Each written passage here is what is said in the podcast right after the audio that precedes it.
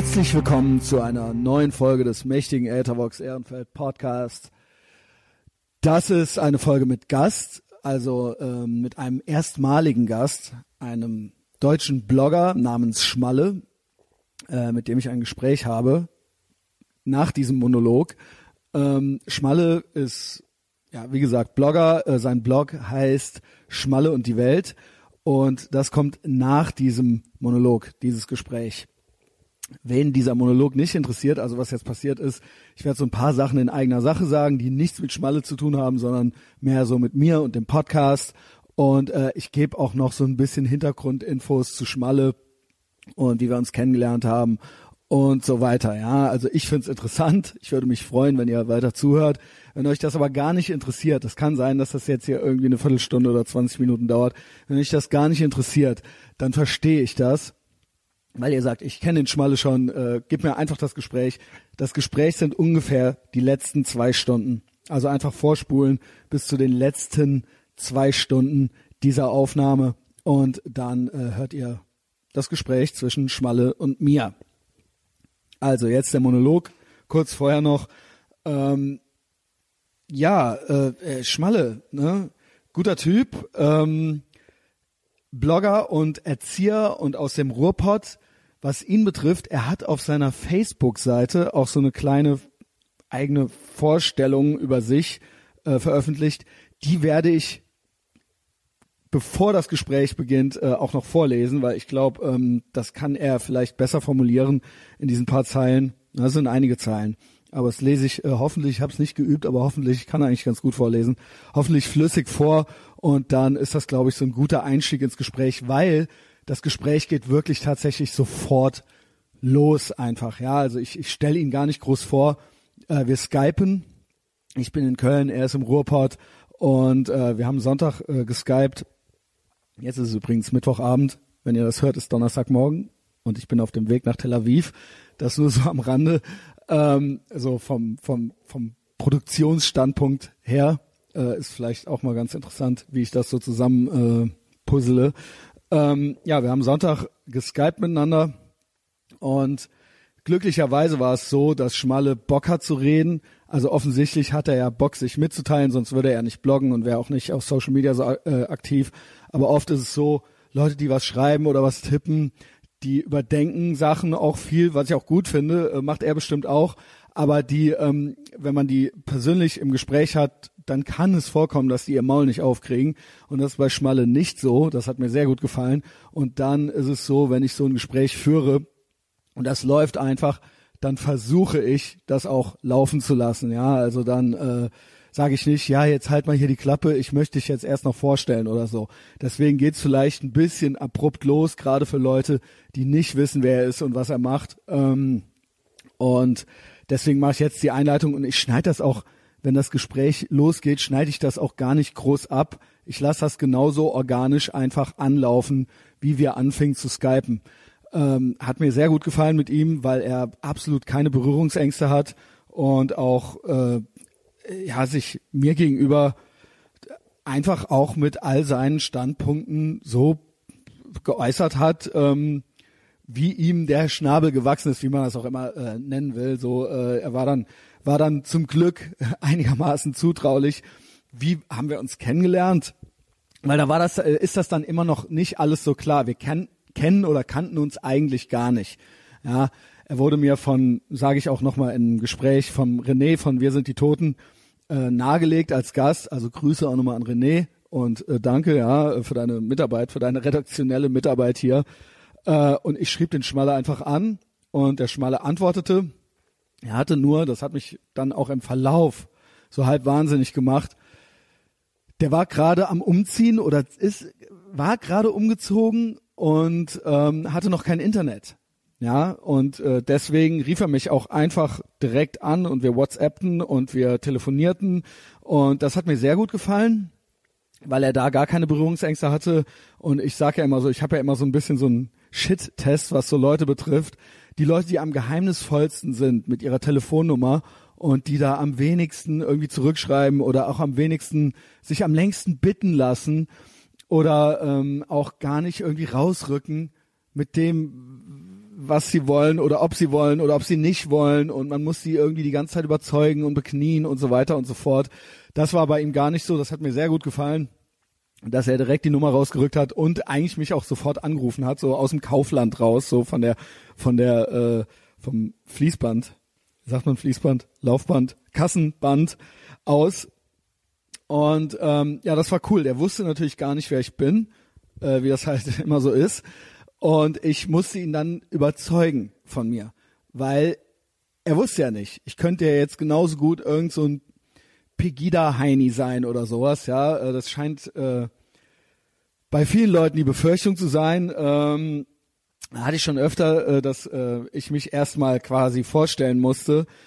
Er hat kein Internet und in dem Sinne war es auch so, in dem Sinne, äh, in dem Zusammenhang war es auch so, dass ich ihm zwar ein, zwei Folgen von mir schickte, der konnte die aber jetzt nicht hören. So, der hatte nur sein äh, Smartphone und das war's. Ja, ich hätte ihm gerne die Folge mit Aro äh, ähm, gegeben zum Hören. Oder Ali Utlu ist ein gemeinsamer Freund von uns, sah ich dann bei Facebook, als wir uns äh, miteinander angefreundet hatten. Und ähm, er hat mich dann auch direkt richtig hart interviewt. Also er hat da richtig so, der wollte wissen, wer ich bin und was ich will und was meine Motivation ist und worum es genau bei mir geht. Wer diesen Podcast hier kennt, weiß, dass ich das nicht in einem Satz sagen kann, aber ich konnte ihn überzeugen, dass es Schnittmengen gibt zwischen uns und dass ich ihn interessant finde. Und ich konnte ihn anscheinend auch überzeugen, dass ich cool genug bin, also so im Sinne von äh, in Ordnung bin, ja, äh, dass er mit mir redet. Er hat's auch gemacht. Äh, mich hat das halb wahnsinnig gemacht, dass er kein Internet hatte. Ich weiß nicht, wie er gelebt hat in der Zeit, aber für mich, für mich war es belastend. Ich konnte ich könnte ohne Internet nicht leben. Und so waren wir dann verabredet äh, für genau das Wochenende, nachdem der Eins und Eins Mann kommt. Wer mich kennt, weiß schon, ich hätte gar nie umziehen können, ohne nicht schon in der neuen Wohnung Internet zu haben. Gut, er hat das dann irgendwie anders gemacht. Und dann gab es einen Termin mit diesem Eins und Eins Mann. Äh, und danach, quasi das Wochenende danach, hatten wir gesagt, podcasten wir. Und als es dann soweit war, war es dann tatsächlich so, dass der Eins und Eins Mann ihn versetzt hatte. Ja, das war dann irgendwie vor zwei Wochen oder so. Hatte der den äh, Schmalle versetzt und äh, hat dann angeblich das Haus nicht gefunden und so weiter und so fort. Also ja, fuck you, eins und eins. Äh, hat mich dann natürlich auch äh, so ein bisschen die Woche aus dem Konzept gebracht. Und das war dann die Folge, die Henning quasi, also die letzte Folge, die sprang Henning für Schmalle ein. War auch gut und es ist alles cool so gewesen, wie es jetzt lief. Nur war für mich dann so, ah, mal gucken, ob das jetzt klappt. Und dann sollte der am Donnerstag darauf kommen, dieser 1 und 1 Typ. Und dann habe ich gedacht, naja, mal gucken, ob der jetzt kommt oder ob das diesmal klappt. Äh, und äh, ob meine Planung quasi für die nächsten Wochen jetzt irgendwie aufgeht oder ich mir noch was Neues überlegen muss. Also alles so First World Problems meinerseits. Äh, hat dann aber geklappt, 1 und 1 Mann war da. Und ähm, ja, dann dachte ich so, okay, mal gucken, ne? Ob der Schmalle dann jetzt auch da ist, weil ganz oft passiert es natürlich auch, dass die Leute dann auf einmal waren die dann doch saufen samstags oder nee, doch kein Bock und so weiter und so fort. Aber Schmalle war am Start. Schmalle war pünktlich um 10 Uhr morgens am Start.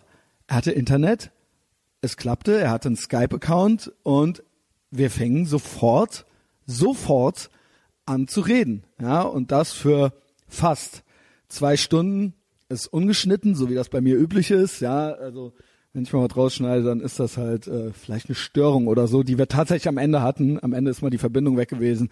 Da habe ich, äh, haben wir dann eine Minute oder so versucht, wieder miteinander in Kontakt zu kommen.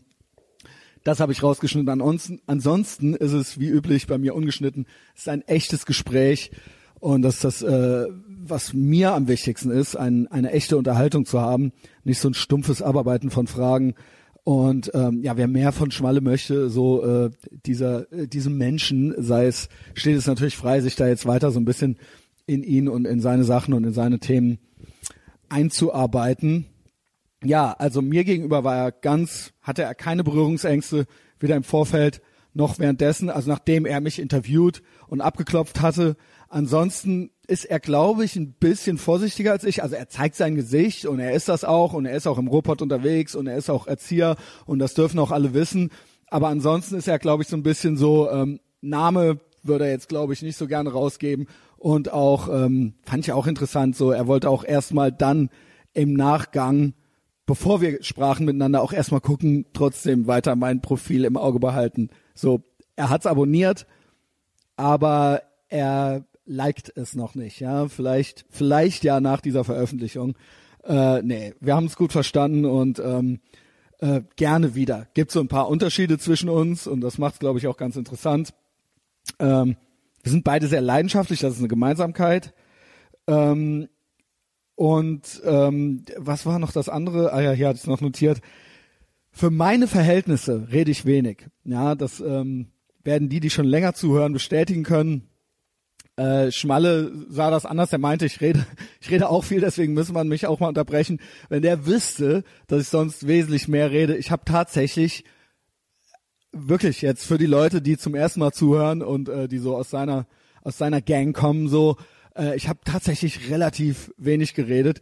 Ich habe so ein paar Sachen gesagt, die ich schon vorher schon mal gesagt hatte. Ich wollte eigentlich ihn reden lassen und auch seine Positionen hören und meine nicht so oft wiederholen. Ne, es gibt über 180 Folgen dieses Podcasts und da ist das eine oder andere auch schon mal von mir so gesagt worden. Und äh, es gab, glaube ich, sogar eine Stelle, wo er meinte so, ja, du redest auch viel und äh, ne, dann musste ich auch mal unterbrechen oder sowas. Irgend sowas war. Ich habe es jetzt nicht nochmal komplett gehört. Das fand ich witzig. Und da sage ich dann auch noch so, ja, du aber auch. so ein bisschen, äh, äh, ja, nicht patzig, aber so, äh, ne, so, weil ich mir gedacht habe, ey, wenn du wüsstest, so, ich red gar nicht viel. Ähm, ja, also hört's euch an, ja. Äh, Redeanteil ist, glaube ich, cool. Ist, glaube ich, ausgewogen, ja. Ähm, und äh, das andere ist, ja, äh, er ist Optimist. Schmal ist Optimist, also wie er sich selbst, äh, wie wir beide Augenzwinkern festgestellt haben, er ist Gutmensch, also er hat es festgestellt und ich, Zwinker, Zwinker, bin ja eher so der Wutbürger und äh, mir tut das immer gut, mal mit so einem Gutmensch zu reden oder mit so einem Optimisten. Ja, ich bin ja, ich bin ja arg pessimistisch, äh, was so einige Dinge angeht. Ähm, so, ich glaube halt einfach nicht an das Gute im Menschen.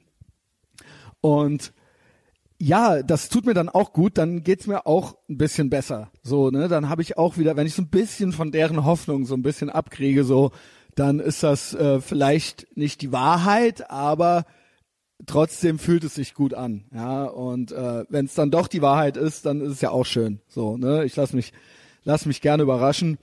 Das ist jedenfalls Schmalle. Ähm, ansonsten ist er, glaube ich, sehr realistisch und mir hat es auch tatsächlich, äh, ich sag's nochmal, wirklich gefallen, dass der auch was Themen angeht, gar keine Berührungsängste hat. Und sowas braucht man eigentlich auch. Äh, er hat auch nicht Angst, für irgendwas gehalten zu werden. Ne? Es, äh, geht bei ihm eigentlich auch gar nicht äh, wenn man sich ein bisschen mit ihm beschäftigt, so er ist, er ist äh, ein guter, so und ähm, das ist auch ziemlich klar und auch sein Selbstbewusstsein strahlt das auch aus. Also ähm, so da da da kommen keine Zweifel auf.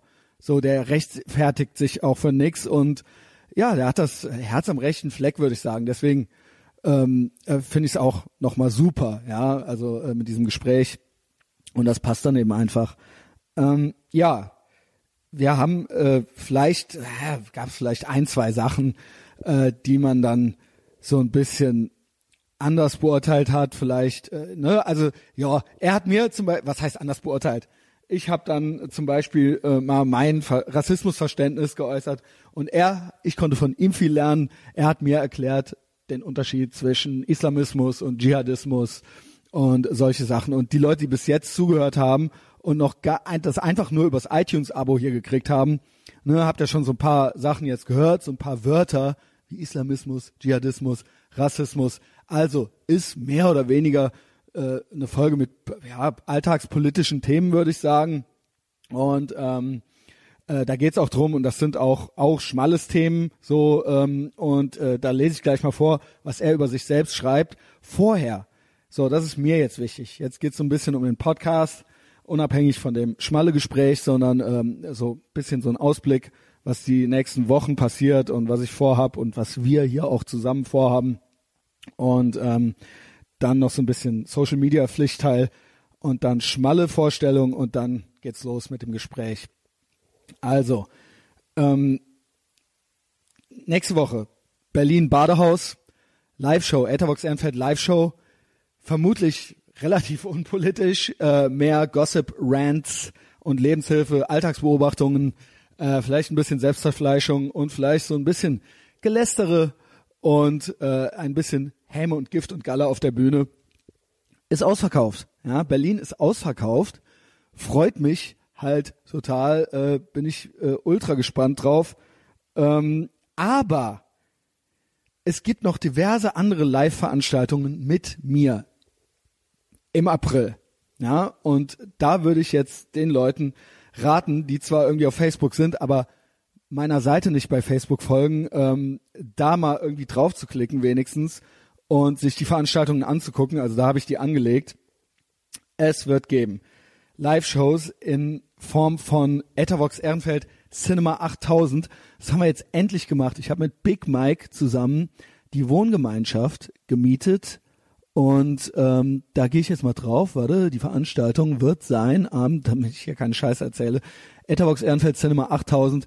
Wir gucken zusammen Deadly Prey. Das ist ein 80er Jahre Trash-Film, der wirklich die perfekte Mischung aus Rambo und die Bettwurst ist. Den gucken wir zusammen am Donnerstag, den 29. März in der Wohngemeinschaft. Das ist der Gründonnerstag vor Karfreitag. Also was kann man Besseres tun als anständiger Katholik oder anständige Katholikin, als da hinzukommen und sich mit uns zu bespaßen. Es werden Biere getrunken, es wird männliche Musik gehört und äh, wir gucken diesen Film zusammen und Big Mike und ich werden den kommentieren. Wir haben jeder ein Mikro und wir werden unsere äh, Sprüche dazu abgeben. Also im Prinzip wie all eure Video- und DVD-Abende früher mit euren Freunden. Schmalle sammelt jetzt wieder DVDs. Ähm, ja, und äh, dann gab's ja immer so zwei ganz besonders witzige, die ständig reingeredet haben. Das werden wir sein, ja. Kommt dahin, 29. März, 20 Uhr, die Wohngemeinschaft in Köln. Tickets verfügbar, kann man auf Facebook äh, vorbestellen. Dann habe ich noch zwei, ich selber, ich persönlich habe zwei äh, Etherbox Ehrenfeld Guided Tours Altstadt Köln angeboten. Seit ich diesen Podcast mache und seit ich diese Stadtführungen hier mache für die Amerikaner, die uns hier besuchen, äh, auf äh, Flusskreuz, Flusskreuzfahrtsdampfern, ähm, nerven mich Leute, was heißt nerven? Ähm, fragen mich Leute, bitten mich Leute, Menschen, äh, dass sie auch gerne mal eine Stadtführung mit mir machen würden. Und ähm, wirklich, also äh, wirklich teilweise äh, mit mit äh, einem unbändigen Interesse, ja, also es muss passieren. Ich wünschte, du würdest das tun, Christian, und so weiter und so fort. Ich habe es jetzt getan. Ich habe zwei Veranstaltungen äh, erstellt und ich habe gar keine große Werbung dafür gemacht. Also ich habe jetzt nicht groß Leute eingeladen bei Facebook. Und zwar finden die statt am 14. April. Eine ist schon ausverkauft. Und zwar die um 17 Uhr. Samstag, 14. April ist ausverkauft. Aber Samstag, 14. April, 14.30 Uhr, da sind noch ein paar Karten übrig. Ich würde das speziell, ich teile das nicht sonst öffentlich mit irgendwelchen Leuten, die hier nicht an diesem Podcast interessiert sind. Ich würde mich freuen, wenn ihr da äh, Lust drauf hättet und diese Veranstaltung auch noch ausverkauft ist. Sind, ist ein Limit von 15 Leuten und äh, die frühen Nachmittags, Samstags Guided Tour, da sind noch ein paar offen. Äh, es wird um alles gehen, ja. Römer, Ritter, Nazis, Nafris äh, und wir werden eine Menge Spaß haben und es wird auch ein Dialog entstehen. Wir gehen abends ins Brauhaus und da ist Etherbox Ehrenfeld Meetup und äh, ja, ich würde mich freuen. Äh, ich mache das auch mit äh, der Hälfte der Leute, aber wer da noch Lust drauf hat und danach mache ich das erstmal nicht mehr. Ja, das ist eben, glaube ich, das Entscheidende. Ich werde danach auf unbestimmte Zeit keine Touren mehr anbieten. Also bitte das ist eine Gelegenheit. Und dann kommt noch, auch Anfang April, definitiv, definitiv die Premiere von Big Mike und mir und in Zusammenarbeit mit der Agentur 190a, das ist eine Eventagentur oder äh, Künstleragentur oder was auch immer die genau sind, äh, und Mario und Benny, ähm, die haben den äh, also den Film, will ich sagen, gemacht, die Ethervox Ehrenfeld Nights man muss jetzt mittlerweile schon fast sagen Doku, ja, es sollte eigentlich nur so eine so ein Pilotprojekt sein. Äh, ist natürlich sehr aufwendig für uns, äh, weil wir das alles so nebenbei in unserer Freizeit machen. Dementsprechend wird aber ein richtiges, echtes Kölner Kino, also nicht die Wohngemeinschaft, es wird ein richtiges, echtes Kölner Kino gemietet. Und äh, das wird, glaube ich, äh, ich glaube am 8. April oder so stattfinden. Die Veranstaltung habe ich noch nicht äh, erstellt, aber behaltet das mal im Kopf. Äh, ich glaube, da ist was geplant mit 200 Sitzen oder so. Und äh, das wird auch ein äh, richtig geiler Abend, ja. Ähm, müsste auch kommen. Also mit anderen Worten, Live-Shows, Live-Podcasts sind erstmal keine geplant, aber es gibt Kinoabende, es gibt ähm, äh, Guided Tours und so weiter, ja. Also da gibt's äh, gibt's glaube ich genug, wo wir uns genug Sachen, wo wir uns auch nochmal treffen können irgendwie die äh, nächsten Wochen. Was ist jetzt sonst noch? Während ihr das hier hört, bin ich quasi schon im Flieger. Also die, was ich jetzt gleich mache, ist, nachdem ich das hier aufgenommen habe, werde ich das alles aufbereiten. Es ist Mittwochabend und dann plane ich einen Facebook-Beitrag. Den plane ich dann irgendwie so, dass äh, der veröffentlicht wird um 8 Uhr morgens, donnerstags morgens 8 Uhr. Also dann könnt ihr hier draufgehen oder dann kriegt ihr das irgendwie auf iTunes und äh, hört das hier. Und ich bin in dieser Zeit im Flieger von Köln nach, na erstmal in die Schweiz und da steige ich um und dann fliege ich nach Tel Aviv. Mein erstes Mal Israel. Ich freue mich da total drauf, ähm, auch wenn das Wetter so ein bisschen durchwachsen ist gerade. Ich hatte eigentlich mit über 20 Grad gerechnet, aber ich glaube, es ist irgendwas so 18 bis 20 Grad. Egal. Äh, ihr wisst alle, wie wichtig mir Israel ist und ähm, äh, dass ich äh, irgendwie auch Fan bin und äh, Supporter. Und ich fliege zum ersten Mal hin. Grund ist auch dieser Podcast, aber ich werde mir natürlich irgendwie alles Mögliche angucken. Also in vier Tagen kriegt man schon so ein bisschen was gesehen. Ähm, aber ich werde Aro treffen. Mein, mein Lieblingspodcast vom letzten Jahr, ja, Major, Arie, Charus, Schalika, den werde ich treffen. Vermutlich am 19., also Freitag, also morgen. Und ich habe noch jemanden kennengelernt äh, auch über Social Media, der wurde mir vom Fabian C. empfohlen. Also auch hier nochmal Shoutout raus an Fabian. Ja, wir Antideutsch angehauchte müssen ja zusammenhalten. Und äh, der hat mir da einen sehr guten Typen, den Oliver, äh, der jetzt in Tel Aviv lebt und arbeitet. Äh, ja, der hat uns quasi ähm, connected und äh, mit dem werde ich mich auch treffen. Und ich glaube, da geht auch noch was. Ich werde auch einen Reisepodcast machen. Also nächste Woche wird es dann Aro geben, mindestens vielleicht noch Oliver dazu. Ich hoffe, das klappt alles mit Aro. Der ist da ja viel beschäftigt. Nicht nur ähm, ja äh, dienstlich, sondern der hat auch eine Familie. Aber der hat mir versprochen, er hat mir versprochen, es klappt. Ist für mich immer so ein bisschen aufregend, klappt es dann auch wirklich. Und äh, ja, ich versuche auch mit dem Oliver auch noch was zu machen. Also der ist auch sehr, äh, wie sagt man, teilt sich auch gerne mit, auch auf Facebook und er hat auch ähm, hat auch was zu sagen und der weiß viel und ähm, ja, ich hoffe, wir werden ganz dicke Freunde Ansonsten werde ich aber auch so ein Making-of-Reise-Podcast machen. Ich weiß, dass den meisten meine Monolog-Reise-Podcasts sehr gut gefallen. Wer den hören möchte, muss aber zu Patreon kommen. Bei Patreon äh, kann man mich, äh, kann man quasi exklusiven Content kriegen für einen, ja, sagen wir mal, Beitrag. Ab ein Euro die Woche gibt's da exklusiven Content und da werde ich diese Tel Aviv Reisefolge hochladen. Ja, also das sind noch so ein paar Sachen, die wichtig sind. Ansonsten immer wichtig. Facebook, Schmalle, ich werde ihn auch hier verlinken, ja.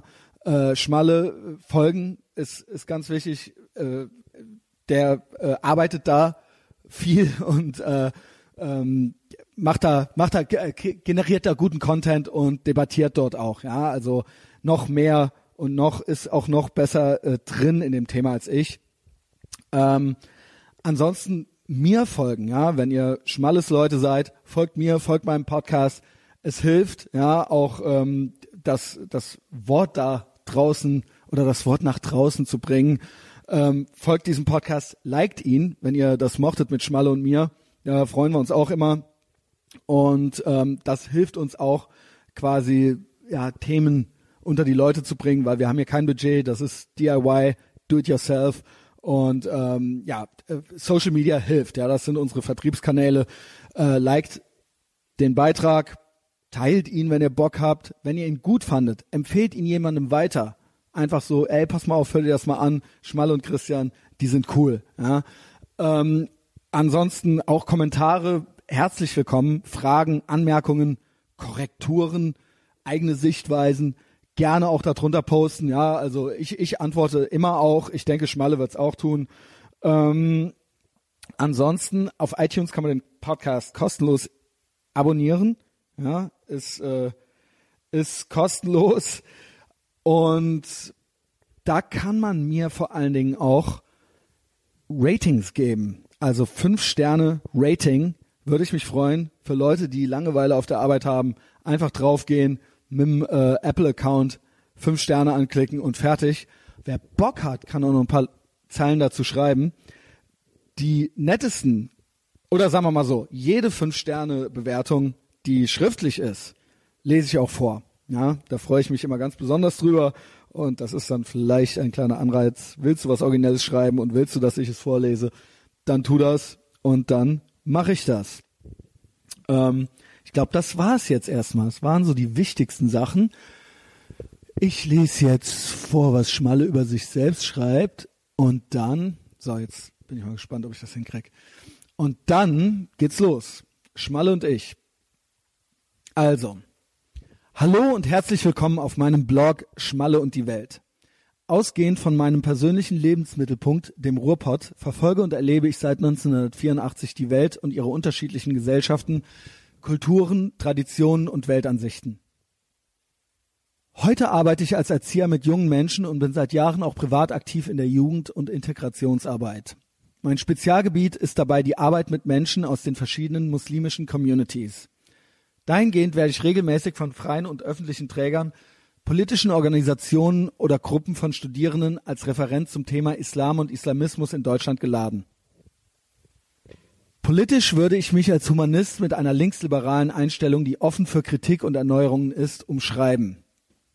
In der Vergangenheit war ich bereits in verschiedenen Jugendverbänden der linken Parteien aktiv und sammelte dort umfangreiche Erfahrungen und Einblicke im Alltag der deutschen Parteienlandschaft. Seit einigen Jahren schreibe ich auch regelmäßig für diverse Internetportale wie die Ruhrbarone oder Music News AT. Dabei ist meine Verbindung zur deutschen Musikszene besonders ausgeprägt, da ich seit zehn Jahre, äh, da ich zehn Jahre als Rap-Musiker beziehungsweise MC aktiv war. Innerhalb dieser Zeit leitete ich diverse Rap-Workshops mit Jugendlichen, die oftmals in den muslimischen Communities beheimatet waren. Multikulti ist halt Pot.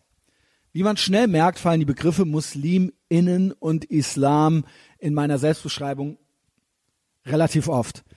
Einerseits ist der Islam Teil meiner Lebenswirklichkeit. MuslimInnen sind meine Freundinnen und Freunde, meine ArbeitskollegInnen, Gendersternchen immer, und vielleicht in Zukunft auch Teile meiner Familie. Andererseits beschäftige ich mich intensiv mit den Problemen, die eben in dieser Community herrschen und auch die nicht-muslimische Gesellschaft immer wieder in ihren Bann ziehen. Ich stehe für einen offenen, konstruktiven und respektvollen Diskurs. Musliminnen sind keine Kuscheltiere, die bevormundet und vor Kritik geschützt werden müssen. Sie sind Menschen wie du und ich. Und genau wie wir über die schönen Seiten, Vorteile und Annehmlichkeiten einer Community sprechen können, so können wir auch über ihre Schattenseiten und die Probleme reden. Auf Augenhöhe. Interessiert bin ich besonders an der Zusammenarbeit mit liberalen MuslimInnen, die ihren Glauben am säkularen Prinzip der modernen Demokratie ausrichten und für die keine heilige Schrift über den Menschenrechten und den Grundrechten des Individuums steht. Ich habe kein Problem mit der Spiritualität eines Menschen und ich will mit und ich will mir auch nicht anmaßen, über die Verbindung eines Menschen mit Gott oder anderen Schöpfern zu urteilen. Doch eines steht fest. Ich sehe eine enge Verbindung von Politik und Religion mehr als kritisch. Umso mehr politische Macht eine Religionsgemeinschaft hat, umso mehr leidet die Demokratie und die Freiheit der Menschen. Das hat uns die Geschichte gelehrt. Ich pflege regelmäßigen Kontakt zu Personen wie Dr. Abdel Hakim Urgi, Ahmad Mansour oder Burak Ilmaz vom Muslimischen Forum Deutschland, MFD, und habe auch so einen Einblick in ein liberales Islamverständnis, das es zu fördern und zu unterstützen gilt. Die individuelle Freiheit ist die wichtigste Voraussetzung, um ein erfülltes und selbstbestimmtes Leben zu führen. Der Mensch ist eigenverantwortlicher Gestalter seines Lebens und der Gesellschaft. Grundsätzlich soll der Staat nicht bestimmen, was für ein erwachsenes Individuum richtig ist und welche Be Entscheidungen es für das eigene Leben betrifft. Ah, trifft. Der Staat tritt nicht als Vormund seiner BürgerInnen auf. Vielmehr hat er die Aufgabe, neben anderen Rechten insbesondere die individuelle Freiheit zu gewährleisten und zu schützen. In diesem Sinne sehe ich mich als Liberaler. Der Mensch ist ein soziales Lebewesen. Seine herausragenden Fähigkeiten sind Kommunikation und Kooperation, Lernfähigkeit und Entwicklung von Kultur. Menschen setzen auf gegenseitige Hilfe und Solidarität. Durch Arbeitsteilung und noch mehr durch friedliche und kooperative Zusammenarbeit erreicht jeder Mensch für sich und die Menschheit insgesamt Hochleistung und Fortschritt. Als Humanist schützt und unterstützt man auch die schwächsten Mitglieder der Gesellschaft, äh, der Menschheit und nach seinen besten Möglichkeiten. Eine gerechte Gesellschaft ist eine erfolgreiche Gesellschaft. In diesem Sinne bin ich sozial und linksorientiert. Dieser Blog wird mir nun in Zukunft die Möglichkeit bieten, meine Gedanken mit der Gesellschaft zu teilen und ich hoffe, dass ich die eine oder andere konstruktive Diskussion mit meinen Beiträgen anstoßen kann. Mit antifaschistischen Grüßen, Schmalle.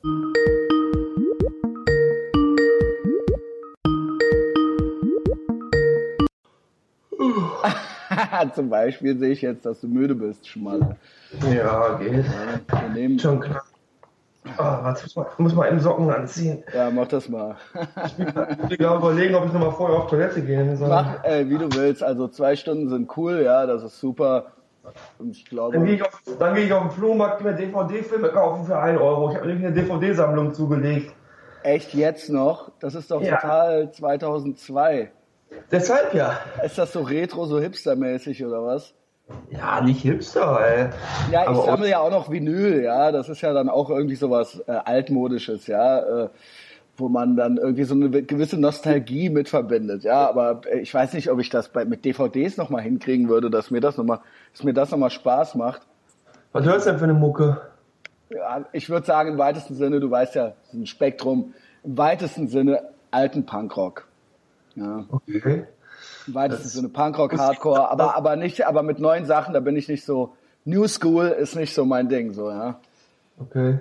Ich wusste gar nicht, dass es eine Vinyl-Szene gibt. Ich wusste nur. Eigentlich äh, doch, eigentlich durch, eigentlich diese beiden, ich nenne es mal Subkulturen, sind ja keine mehr. Also was so Rap, Hip-Hop und Punkrock, Hardcore, die haben eigentlich nie aufgehört, auf Vinyl zu produzieren. Auch damals schon, also in den 90ern oder Ende der 80er, als das eigentlich losging mit den CDs, da war es eigentlich auch so, dass die durchgehend, also es gab nie Singles 7 Inches oder, oder 12 Inches nicht.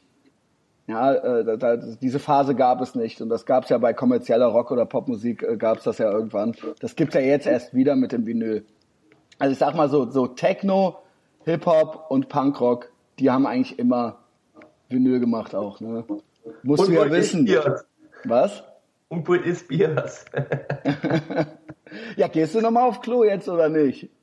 Nee, können anfangen. Okay, ja, wir haben eigentlich schon angefangen, ne? Äh, oh. ich, ich nehme ja schon auf die ganze Zeit. Das ist ein okay. total softer Einstieg. Morgen, Schmalle. Guten Morgen. Ja, äh, endlich umgezogen, äh, endgültig. Wie konnte ja. es, unsere Kontaktaufnahme hat mir einerseits sehr gut gefallen. Andererseits habe ich mir vorgestellt, wie lebt der? Ja, wie, kann der ohne Internet leben? Ja, das ist ja, äh, also da wäre ich ja schon längst aus dem Fenster gesprungen irgendwie. Ich habe auf der Arbeit, auf der Arbeit habe ich äh, ja ab und zu mal Internet, wo ich mal zwischendurch, wenn ich mal zwischendurch ein bisschen Leerlauf habe, äh, kann ich da auch mal ins Internet gehen. Mhm. Das geht noch klar. Und da hat auch mal ganz gut getan, weil ich übelst internetsüchtig sonst immer ich war. Auch. Und ja, Bloggen und einfach die ganze, ganze oder drei Viertel des Lebens hat sich im Internet abgespielt und die letzten zehn Jahre gefühlt und ähm, ja, dann jetzt umgezogen und wirklich einen Monat mal halt nur auf der Arbeit, also ganz wenig Internet nur und hat wirklich gut getan. Also man kommt Echt? ein bisschen, ja, man kommt ein bisschen runter. Kommt drauf an, was man macht, ne? Also wie extrem man gebunden ist, ne? Ja. Also ja, weil, Entschuldigung. Ja? Wenn du jetzt da deinen äh, dein Podcast hast genau. und äh, wie, wie oft kommt der raus? Also äh, einmal wöchentlich auf iTunes und alle zwei Wochen mache ich noch was auf Patreon. Das ist diese Bezahlplattform. Ja, okay. das ist äh, dann exklusiver Content, aber äh, einmal wöchentlich auf iTunes. Und dann ist natürlich auch so, die Leute schreiben was, die Leute ähm, äh, kommentieren was, ne? Und äh, da möchte man natürlich auch dann irgendwie drauf eingehen unter Umständen. Du kennst das ja. Ja, ja. ja. Äh, und deswegen Facebook, äh, also es ist natürlich total wichtig, weil wir, also ich vergleiche das jetzt mal mit dem, was du machst. Du bist ja auch äh, da unterwegs.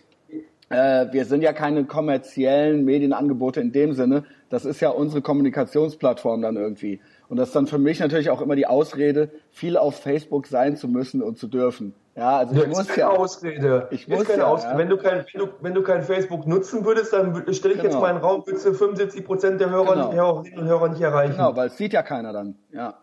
Ja. Genau. Und deswegen äh, habe ich mir das so vorgestellt.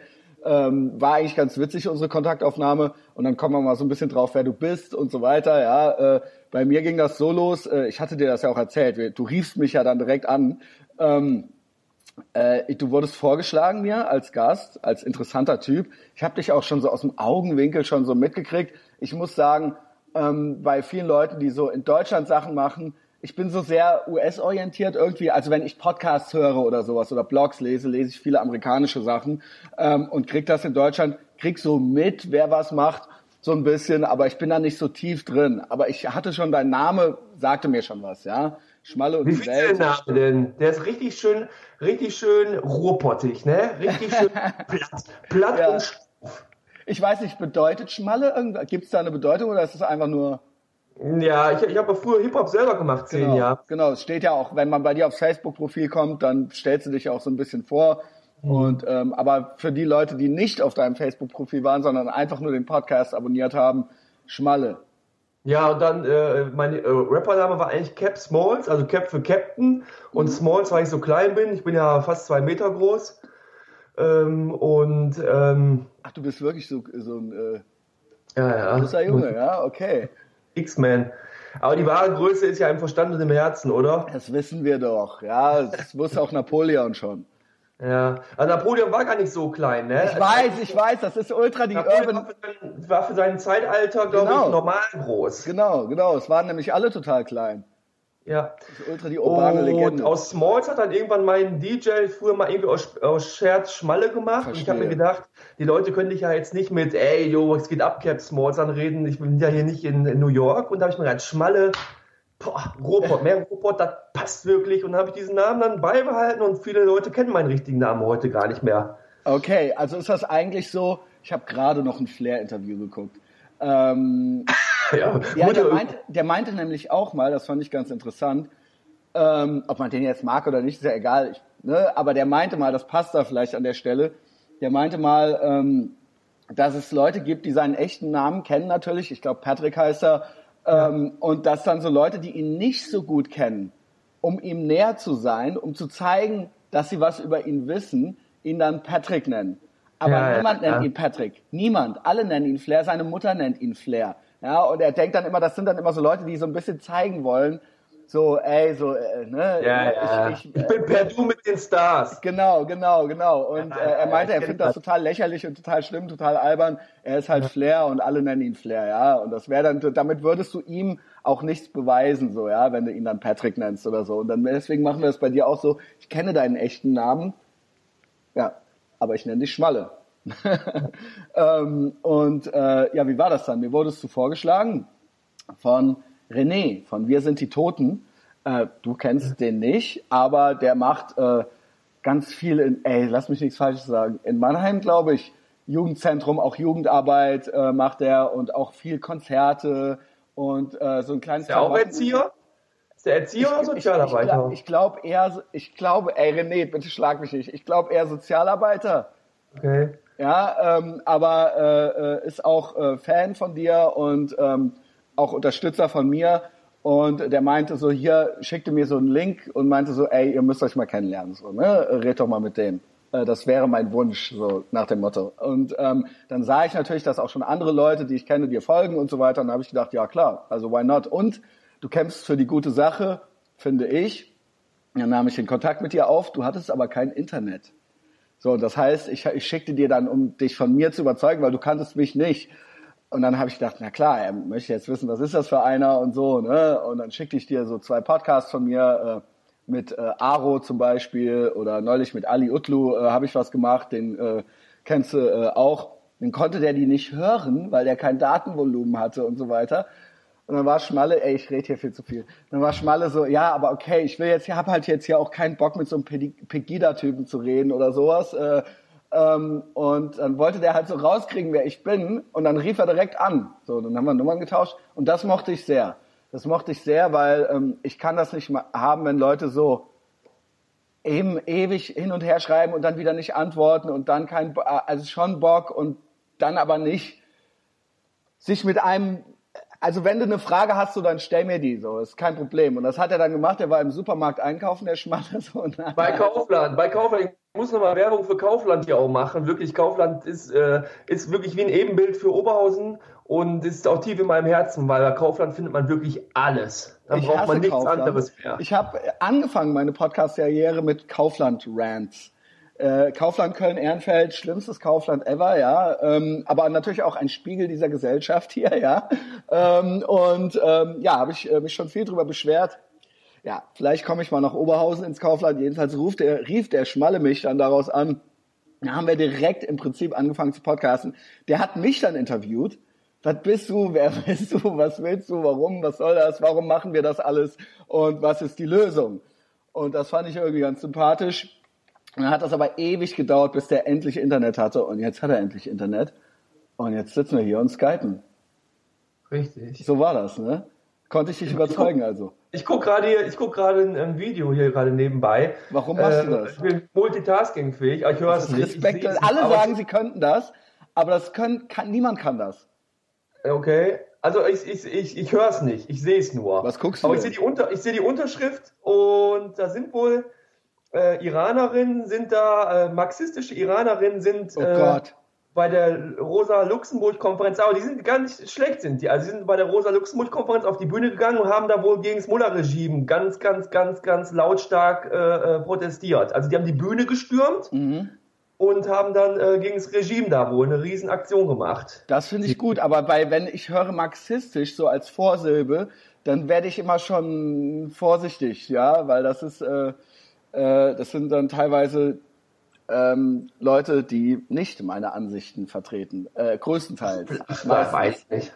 Welche, ich weiß nicht. Äh, was verbindest du denn mit marxistisch? Äh, ja, ich verbinde äh, Sozialismus und Ko äh, Kommunismus damit und ähm, Unfreiheit und Autorität und ähm, ein Regelwerk, in dem Menschen, die nicht passen, passend gemacht werden, und ich empfinde es als nicht meinungsvielfältig, äh, den Marxismus, und als eine, eine, ein Eingriff in die, ich nenne es mal, natürliche Ordnung. Ja, also eben dieses, ähm, alle müssen gleich sein, alles muss gleich sein und wer nicht gleich ist, wird gleich gemacht. So, eigentlich ist interessant auch, dass eigentlich der Grundgedanke vom Marxismus eigentlich eigentlich äh, ideologischer eigentlich das Gegenteil ist, irgendwie anti-autoritär vor allen Dingen. Ne? Wie, wie kann das anti-autoritär äh, anti ja. sein? Äh, die Bewegung. Äh, Weil es ist doch. Ja, die, soll, Umsetzung, die Umsetzung des Marxismus oder Sozialismus wurde anscheinend ja immer äh, ähm, autoritär, ja. ähm, wenn Leute nicht mitgezogen haben, genau. wenn Leute nicht, äh, weiß ich nicht, beim ab einem gewissen Stand vielleicht nicht mitgezogen haben oder dem nicht entsprochen haben und dann wurde gesagt, ähm, ja, äh, wir haben vielleicht die Wahrheit oder wir haben die eine Wahrheit, was eigentlich ja für mich schon ein grundfaschistischer Gedanke ist, wenn man davon ausgeht, die eine Wahrheit. Mhm. Der Humanismus äh, geht ja davon aus, ich dass es mehrere Wahrheiten gibt, die nebeneinander parallel existieren können. Wie anscheinend hat aber immer in sozialistischen Gesellschaften, ob es dann wirklich Sozialismus war, kann ich dir nicht sagen, aber hat in sozialistischen Gesellschaften oder in einem Großteil der sozialistischen Gesellschaften einen Punkt Nenn mir eine. Nenn mir eine. wo dann autoritär wurde, wo man gesagt hat, äh, ich, muss, ich muss dir jetzt sagen, was richtig ist, äh, weil, und du musst umerzogen werden, vielleicht genau. ein Stück weit. Und es gibt keine, es gibt eigentlich kein Gegenbeispiel, auch bis heute. Ja, äh, auch die. Ja, ich weiß nicht, es gibt, es gibt so einzelne Kommunen, glaube ich, okay, aber auf, Staat, okay. auf Staatsebene genau Genau. Auf Staatsebene hat es genau. wohl äh, nicht funktioniert. Und da wird dann immer gesagt, das war ja kein Kommunismus, das war ja kein genau. Sozialismus. Und da stelle ich mir die Frage, ich bin ja selber aus dem, aus dem äh, linken Spektrum, aber da, da stelle ich mir auch immer die Frage, versuchen wir es dann jetzt nochmal? und beim nächsten Mal Ja, klappt genau. es schon. Aber Genau, nee, es klappt ja immer noch aktuell auch nicht, siehe Venezuela. Ja, so, und das, was in China funktioniert, ist ja dann eher die Abkehr vom.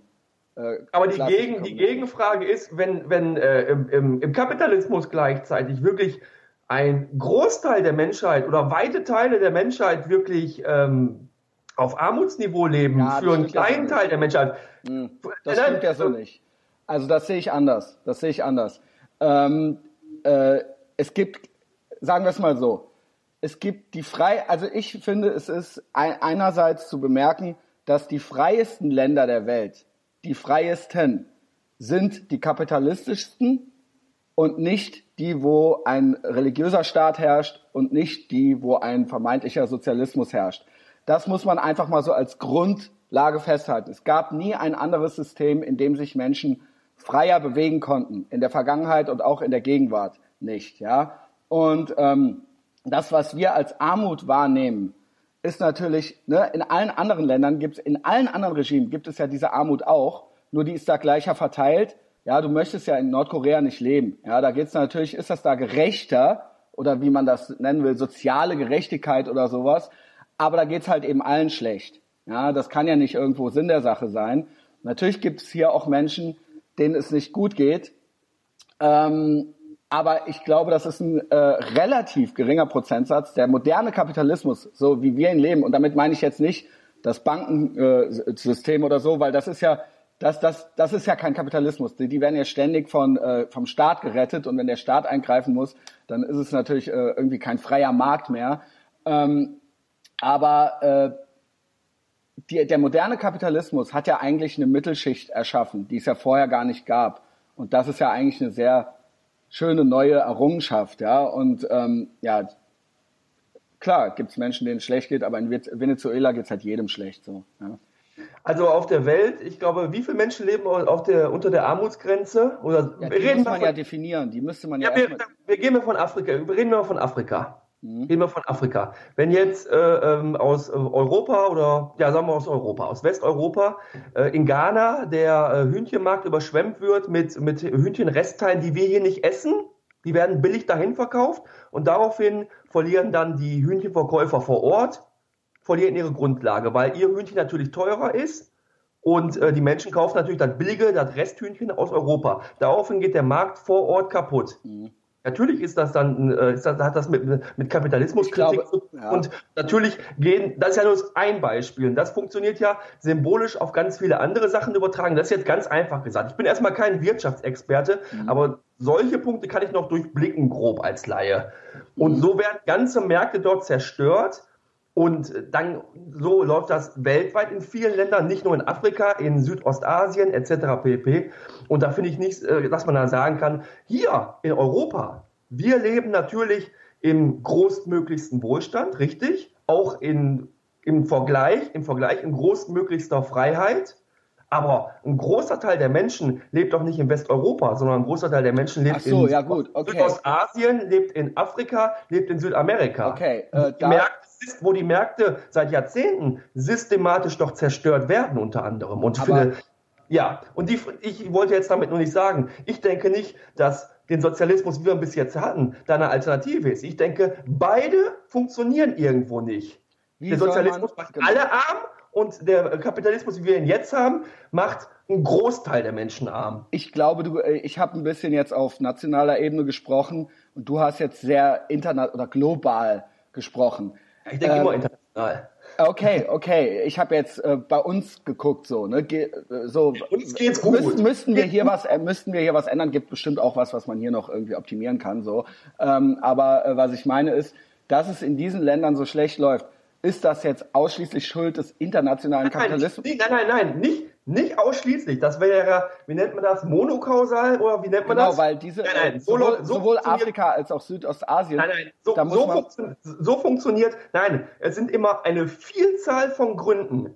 Eine Vielzahl von Gründen, die sich, glaube ich, zusammenschließen dann und ein großes Übel bilden. Aber niemals nur jetzt der Kapitalismus ist schuld daran, sondern es gibt eine Vielzahl von Gründen, Korruption vor Ort, genau. aber auch dann in der islamischen Welt, auch in äh, islamistische Bildungspolitik. Genau.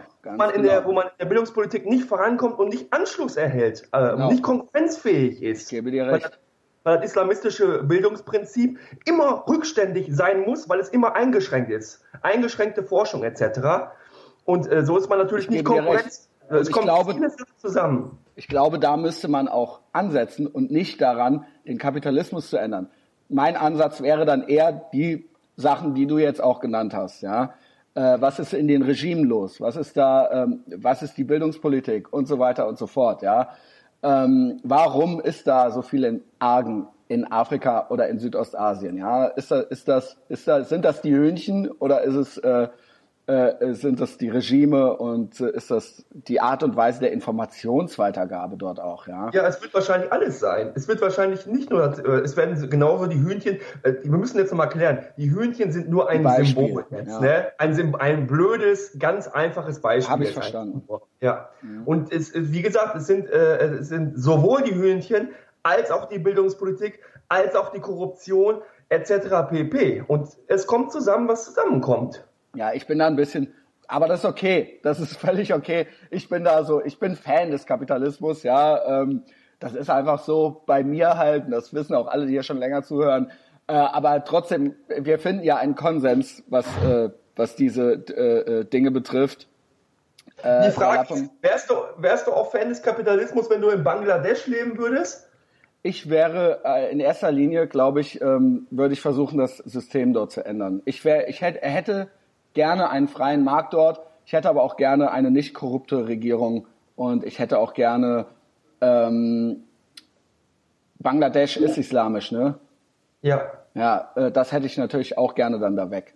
In, ja. in, Bangladesch, in Bangladesch werden ja sehr viele unserer Anziehsachen werden da ja gefertigt. Mhm. Und ich glaube, da hast du äh, nicht wirklich, glaube ich, jetzt stell jetzt mal so einen Raum, hast du, wenn du zu 90 Prozent der Bevölkerung gehörst, hast du nicht die Möglichkeit, großartig was zu ändern. Da nähst du für einen ja, Cent genau. pro Tag. Genau. Und ähm, ja, aber da wenn ist, du da was ändern willst, Frage, dann wird dir der Kopf eingeschlagen. Die Frage ist aber eben so, okay, was machen wir jetzt damit? So ähm, mit den islamischen Ländern oder den korrupten Regimen. Was ne, da du ja ein globaler Denker bist, so, ähm, wie, wie, wie, du sagst, das bringt dir da nichts. Du bist da eh nur einer, der da für einen Cent äh, pro Tag näht und dann da rumsitzt. Aber was, was können wir denn dann da tun, wenn diese Menschen dort vor Ort noch nicht mal was war, muss nicht, ja, bei den, bei den müsste nicht, Entschuldigung, müsste nicht ein Grundteil. Bei den, bei den hallo, bei den Konzernen, die ausbeuten, äh, nicht mehr kaufen.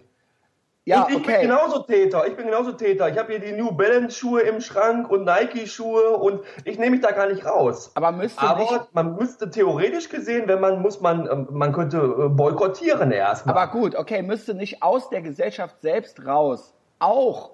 Also ist es nur mit unserem Boykott getan. Müsste nicht von innen auch ein Wunsch irgendwo da sein, bei einer Mehrheit da nicht mitmachen zu wollen? Müsste das nicht auch irgendwo von innen kommen? Im Bangladesch meinst du? Egal wo, im Iran meinetwegen jetzt auch oder so, da ist ja irgendwie jetzt eine Bewegung da. Müsste nicht ein groß, müsste nicht ein signifikanter Teil der Gesellschaft sagen, ne, äh, wir können ja jedes totalitäre Regime nehmen oder, oder äh, auch in der Vergangenheit. Hätte, hat nicht auch die eigene Bevölkerung irgendwo eine Pflicht oder so, wie soll, wie soll man das sagen? Ja. Ich verstehe das schon, natürlich. Kein, ich natürlich. keinen Bock mehr drauf. Ich nehme jetzt mein Kopftuch ab und hänge das. So schwierig, schwierig das ist, ne? Ich sage ja, das ist, da gehört einiges dazu, ja. Aber das muss. Was kann der Schmalle? Wie kann der Schmalle diese Leute ermutigen? Nur wenn sie von innen raus es nicht können oder sich nicht trauen oder nicht wollen. Es muss doch irgendwo von innen kommen, oder nicht? Also ich glaube, die, die Veränderung auf ideologischer Ebene, äh, kann erst erfolgen, wenn ich auch regelmäßig ein Stück Brot auf dem Teller habe. Das ist meine ist mein Empfinden. Ich glaube erstmal, wenn die Grund ja. Ich weiß nicht, wie die Kausalrichtung ist. Ich glaube, äh, es muss eigentlich der Leidensdruck muss hoch genug sein, um diese Scheibe Brot haben zu wollen. Und dadurch will man das dann verändern. Ich weiß nicht, wie der, äh, wenn es den Leuten, eh, wenn sie die Scheibe Brot haben, ob sie dann unbedingt noch was verändern wollen. Weißt du, was ich meine? Ob das, das die Kausalrichtung ist? Ich denke schon. Ich denke schon, weil der Mensch, ich glaube, ich glaube, der Mensch oder sehr viele Menschen suchen in oder haben in sich immer einen Instinkt, der nach Freiheit sucht. Und Islamismus ist Antifreiheit. Ja. Ja. Ja. Nicht nur, ja, nicht nur. äh, Damit ist, wir hier vielleicht auch nochmal, ähm, ich habe hier. Ähm, wir sind schon richtig voll drin, so, ja. Ja, ist auch richtig ja, so. Cool. Und es ist auch gut, dass es immer ein bisschen emotional ist, das ist wichtig. Ey, ich bin da auch leidenschaftlich so, ja. Ja, das ist auch gut so, das ist auch authentisch. Ja, finde ich auch. du guckst jetzt gerade was nach, oder was? Ja, warte mal. Ich habe hier, ähm, es gibt ja von, von Islamismus mehrere Definitionen. Ich weiß was, darf ich da auch noch ganz kurz was einhaken? Ich ja. mache auch mittlerweile, ich weiß, dass das schon fast als kontrovers gilt. Du hast mich ja auch schon gefragt, was, was ist denn bei dir so kontrovers? Was hast du denn gesagt, Christian? Was, was machst du denn so? Äh, sag doch mal. Ähm, ich ich äh, verwende eben nicht immer nur das Wort Islamismus. Ja, machen also ja viele. Ich verwende auch schon mal das Wort, ja auch ver verwende auch schon mal das Wort Islam, ja. ähm, weil da gibt's Graustufen. Es gibt nicht nur den reformierenden Islam und den Islamismus und nichts dazwischen, meiner Meinung nach. Also ganz große äh, Graubereiche des, dessen, was sich Islam nennt, ja, ist eben auch für mich auch schon problematisch, ja. Das ist, problematisch ist immer so ein Scheißwort, ne? Aber äh, falls du verstehst, was ich meine, ich brauche nicht erst den endgültigen Terroristen, um da was ja, kritisieren aber zu können. Ich, ich glaube, da haben wir schon jetzt, da haben wir schon, glaube ich, ein Verständnisproblem meiner Meinung nach. Äh, dass, äh, ich glaube, du verwechselst dann jetzt auch direkt schon Islamismus mit Dschihadismus, also mil militärisches okay. Expandieren. Dann erzähl, ja, also dann definiere, dann definiere. Ist, der ist, also Wichtig ist, dass jeder ein Stück weit für sich auch eine eigene. Ich biete dir jetzt nur eine Definition okay. an, die ich gut finde. Das ist cool. Das ist aber nur meine Meinung.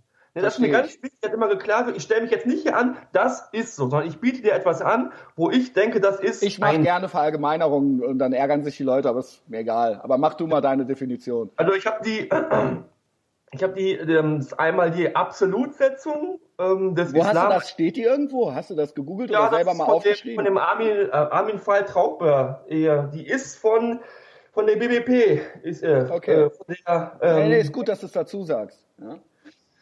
Ähm, ist die Absolutsetzung des Islam als Lebens- und Staatsordnung. Da sollte man schon erklären, meiner Meinung nach, ist wir haben ja verschiedenste Islamverständnisse. Und da fange ich jetzt noch niemals mit Reform und Konservativ an, sondern wir haben vier äh, sunnitische Islamrechtsschulen, äh, wir haben, glaube ich, drei schiitische Rechtsschulen, wir haben äh, Ibaditen in Algerien und Oman und wir haben die Ahmadiyya, äh, aus, äh, die aus Pakistan, äh, Indien kommen. So, jetzt, wenn diese, wenn diese Absolutsetzung des Islam als Lebens- und Staatsordnung erfolgt, gibt es natürlich einen gewissen, sagen wir mal, Haufen von Klerikern, die dann für sich definieren, was denn jetzt der Islam aus ihrer Sicht ist. Das wird bei Schiiten ein Stück weit anders sein als bei Sunniten. Nicht von okay. grundlegenden Pfeilern, das ist ähnlich, Koran und Sunna als kanonische Quellen, das wird ähnlich sein oder gleich sein. Aber wir haben da schon mal eine Klerikerkaste oder so, die dann schon mal eine Definition davon. Also Absolutsetzung. Der Islam wird als absolut gesetzt. Lebens- und Staatsordnung für alle für ob die jetzt Muslime sind oder nicht, er wird absolut gesetzt für alle. Ähm, Christen und Juden sind dann Dimmis, äh, Schutzbefohlene, die eine äh, Kopfsteuer bezahlen müssen. Und mhm. äh, ähm, ja. Atheisten gehen gar nicht. Kommt gar nicht vor. Äh, Atheisten und Hindus, Buddhisten etc.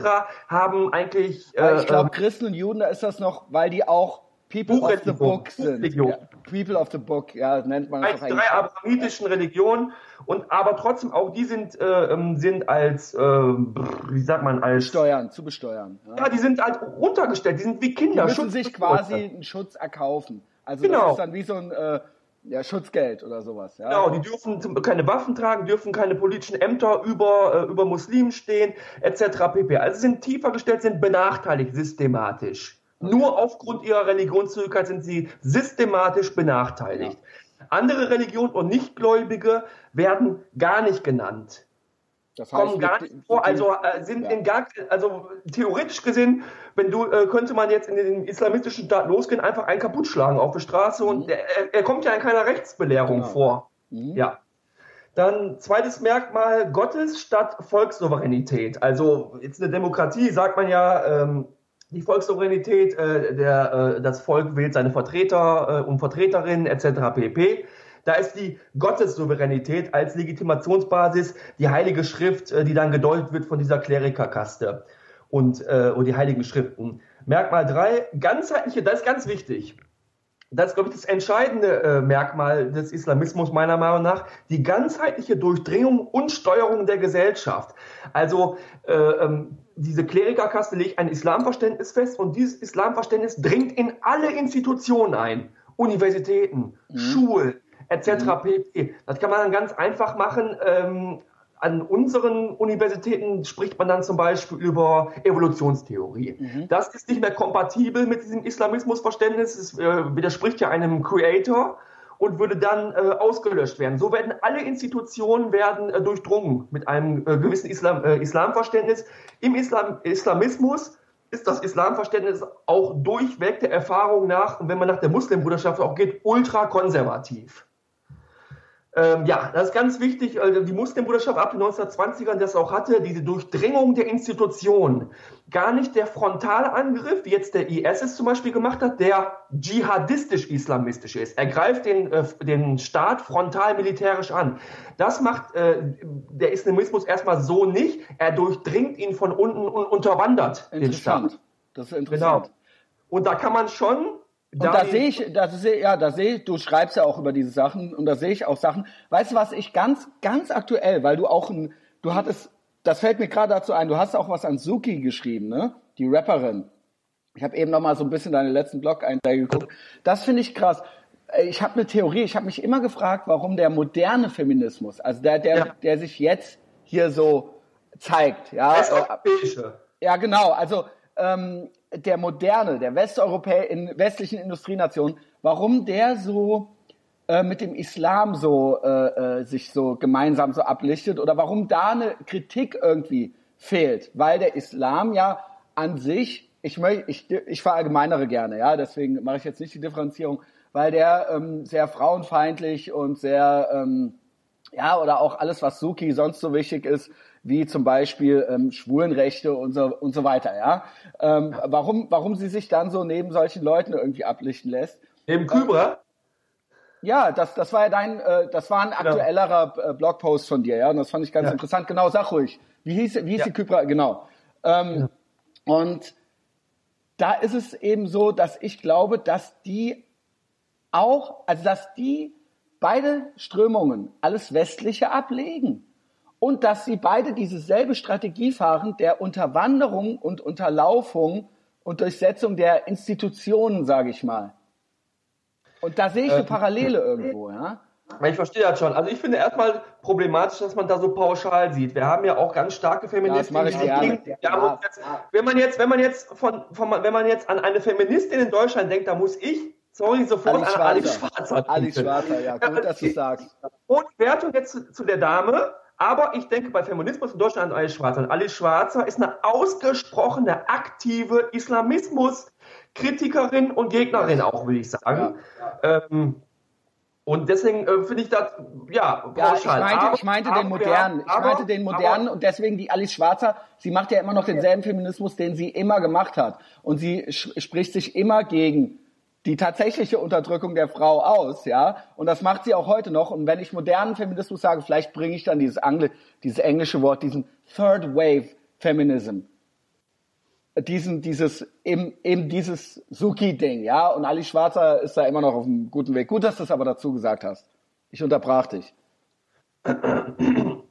Ja, also ich denke, nach wie vor sind äh, entscheidende Teile äh, äh, der Feminismusbewegung sind links gefärbt, weil der Feminismus ist meiner Meinung nach, kommt aus dem linken Gedankengut heraus, unter anderem, nicht nur. Und ähm, viele, viele, nicht alle, viele Linke, gerade in Deutschland oder in, in Westeuropa und in den USA, haben ein Stück weit nach dem Zusammenbruch der Sowjetunion, das ist eine Theorie jetzt von mir nur als Laie. Interessant. Ähm, ersetzen, dass dieses Proletariat ein Stück weit wegfällt. Diese, dieses, wenn man in Oberhausen jetzt zum Beispiel ist, äh, Oberhausen mal eine Genau, bring mal was von der Straße jetzt, ja? Genau, und nein, nein, nein, Straße will ich gar nicht reden. Ja, oder vom echten, aus dem echten Leben. Ja, Oberhausen ist ja die Wiege des Ruhrpots. In Oberhausen wurde 1758 die St. Antoni-Hütte, die erste Hütte gebaut und daraus hat sich der Ruhrpott dann entwickelt. Drumherum die Hütten sind entstanden. Die erste Hütte war in Oberhausen, die St. Antoni-Hütte 1758. Und dieses, dieses Gebiet, wo heute das Zentro, kennst du? Neue Mitte Oberhausen, Zentro? Einkaufszentrum? Nein. Aber nicht? obwohl, nee. Ist das, das ist das, glaube ich, das zweitgrößte Einkaufszentrum Europas. Okay. Steht in Oberhausen. Und vor, vor allen Dingen, vielleicht kennen es ja viele Hörende nicht. ja, das kennen es auf jeden Fall. Deswegen... Das steht ja auf dem, eh, auf dem ehemaligen Stahl, äh, äh riesigen Stahlindustriegebiet. Und dieses Stahlindustriegebiet ist ja ein Stück weit auch Symbol fürs Proletariat, für die Arbeiter. Und das ist weggefallen und heute steht das, äh, äh, steht, äh, das Zentrum darauf mit, mit Apple Stores etc. pp. Okay. Also das Proletariat scheint ja ein Stück weit irgendwo weggebrochen zu sein. Und das ist die Theorie, dass äh, ähm, anstatt des äh, Proletariers, der immer unterdrückte, der immer benachteiligte Arme, man sich äh, ähm, äh, Teile der äh, islamischen Gesellschaft einfach gesetzt hat. Als die ewig unterdrückten, Marx 21 hat ja auch in einem Artikel geschrieben, äh, ähm, den ich hochgradig rassistisch finde, positiv rassistisch. Ich kann gleich mal zu positiven Rassismus etwas noch sagen. Äh, wo steht, Muslime sind in der Regel in Westeuropa arm, benachteiligt und Opfer. Ja, wie ist da die Kausalrichtung wieder? Ich frage immer nach der Kausalrichtung. Sind sie arm, weil sie Muslime sind oder sind sie Muslime, weil sie arm sind? Also wird man davon anzieht eine Ideologie an, weil man ja, ja, ich verstehe das schon. Es gibt, ja. es gibt natürlich, äh, sie sind nicht arm, weil sie Muslime sind. Es gibt, es gibt verschiedene Gründe da auch wieder. Natürlich gibt es in den deutschen Institutionen auf dem Arbeitsmarkt und äh, in dem Schulsystem, das ist auch statistisch, glaube ich, nachgewiesen soweit, gibt es einmal einen strukturellen Rassismus immer noch. Wenn du da Ali heißt und das ist, äh, das ist statistisch aber auch, auch da, ich, äh, ja, aber ist warte, es eine Korrelation warte, oder eine Kausalrichtung? Ja, ja warte kurz. Es ja. gibt nicht nur einen Grund. Das ist nicht der einzige Grund. Ja. Äh, gibt es strukturellen Rassismus? Den gibt es, das ist für mich, äh, äh, steht das fest. Aber es gibt natürlich auch, dass, dass, die, dass die Gesellschaften, dass dann äh, äh, Teile der muslimischen Gesellschaften sich auch selber abgrenzen natürlich. Genau. Das ist das wieder mit der Kausalrichtung. Kommt, also es kommt, es kommt dann zwei Sachen wieder zusammen, zwei, drei, vier, fünf Sachen, dann noch ein paar andere Sachen kommen zusammen vielleicht und ergeben einen großen Haufen Probleme. Richtig. Ähm, ja es gibt nicht nur den einen Grund, äh, du bist äh, diskriminiert, genau. geht es dir schlecht, sondern ich, ich was, glaub, kannst ich, du dafür, was kannst du dafür tun, damit es dir besser geht? Und da passiert natürlich auch in, in, in entscheidenden Teilen wahrscheinlich auch. Äh, ich habe gestern zum Beispiel, ich bin gestern äh, spazieren gewesen, da bin ich an der ähm, DTIP-Moschee vorbeigelaufen und dann kamen diese ganzen kleinen Jungen kamen da raus, die kamen gleich aus dem Moscheeraum raus und sind dann nebenan in die Koranschule gegangen oder in den äh, im sozialen Kontaktraum, die ja direkt immer angebaut sind an diese Gemeinden. Und dann denke ich mir, diese ganzen kleinen Jungen, nur Jungen übrigens, also wir haben nach wie vor in einem Großteil, in einem wirklich erheblichen Großteil der, äh, der Moscheen und der Moscheegemeinden in Deutschland haben wir eine rigide Geschlechtertrennung.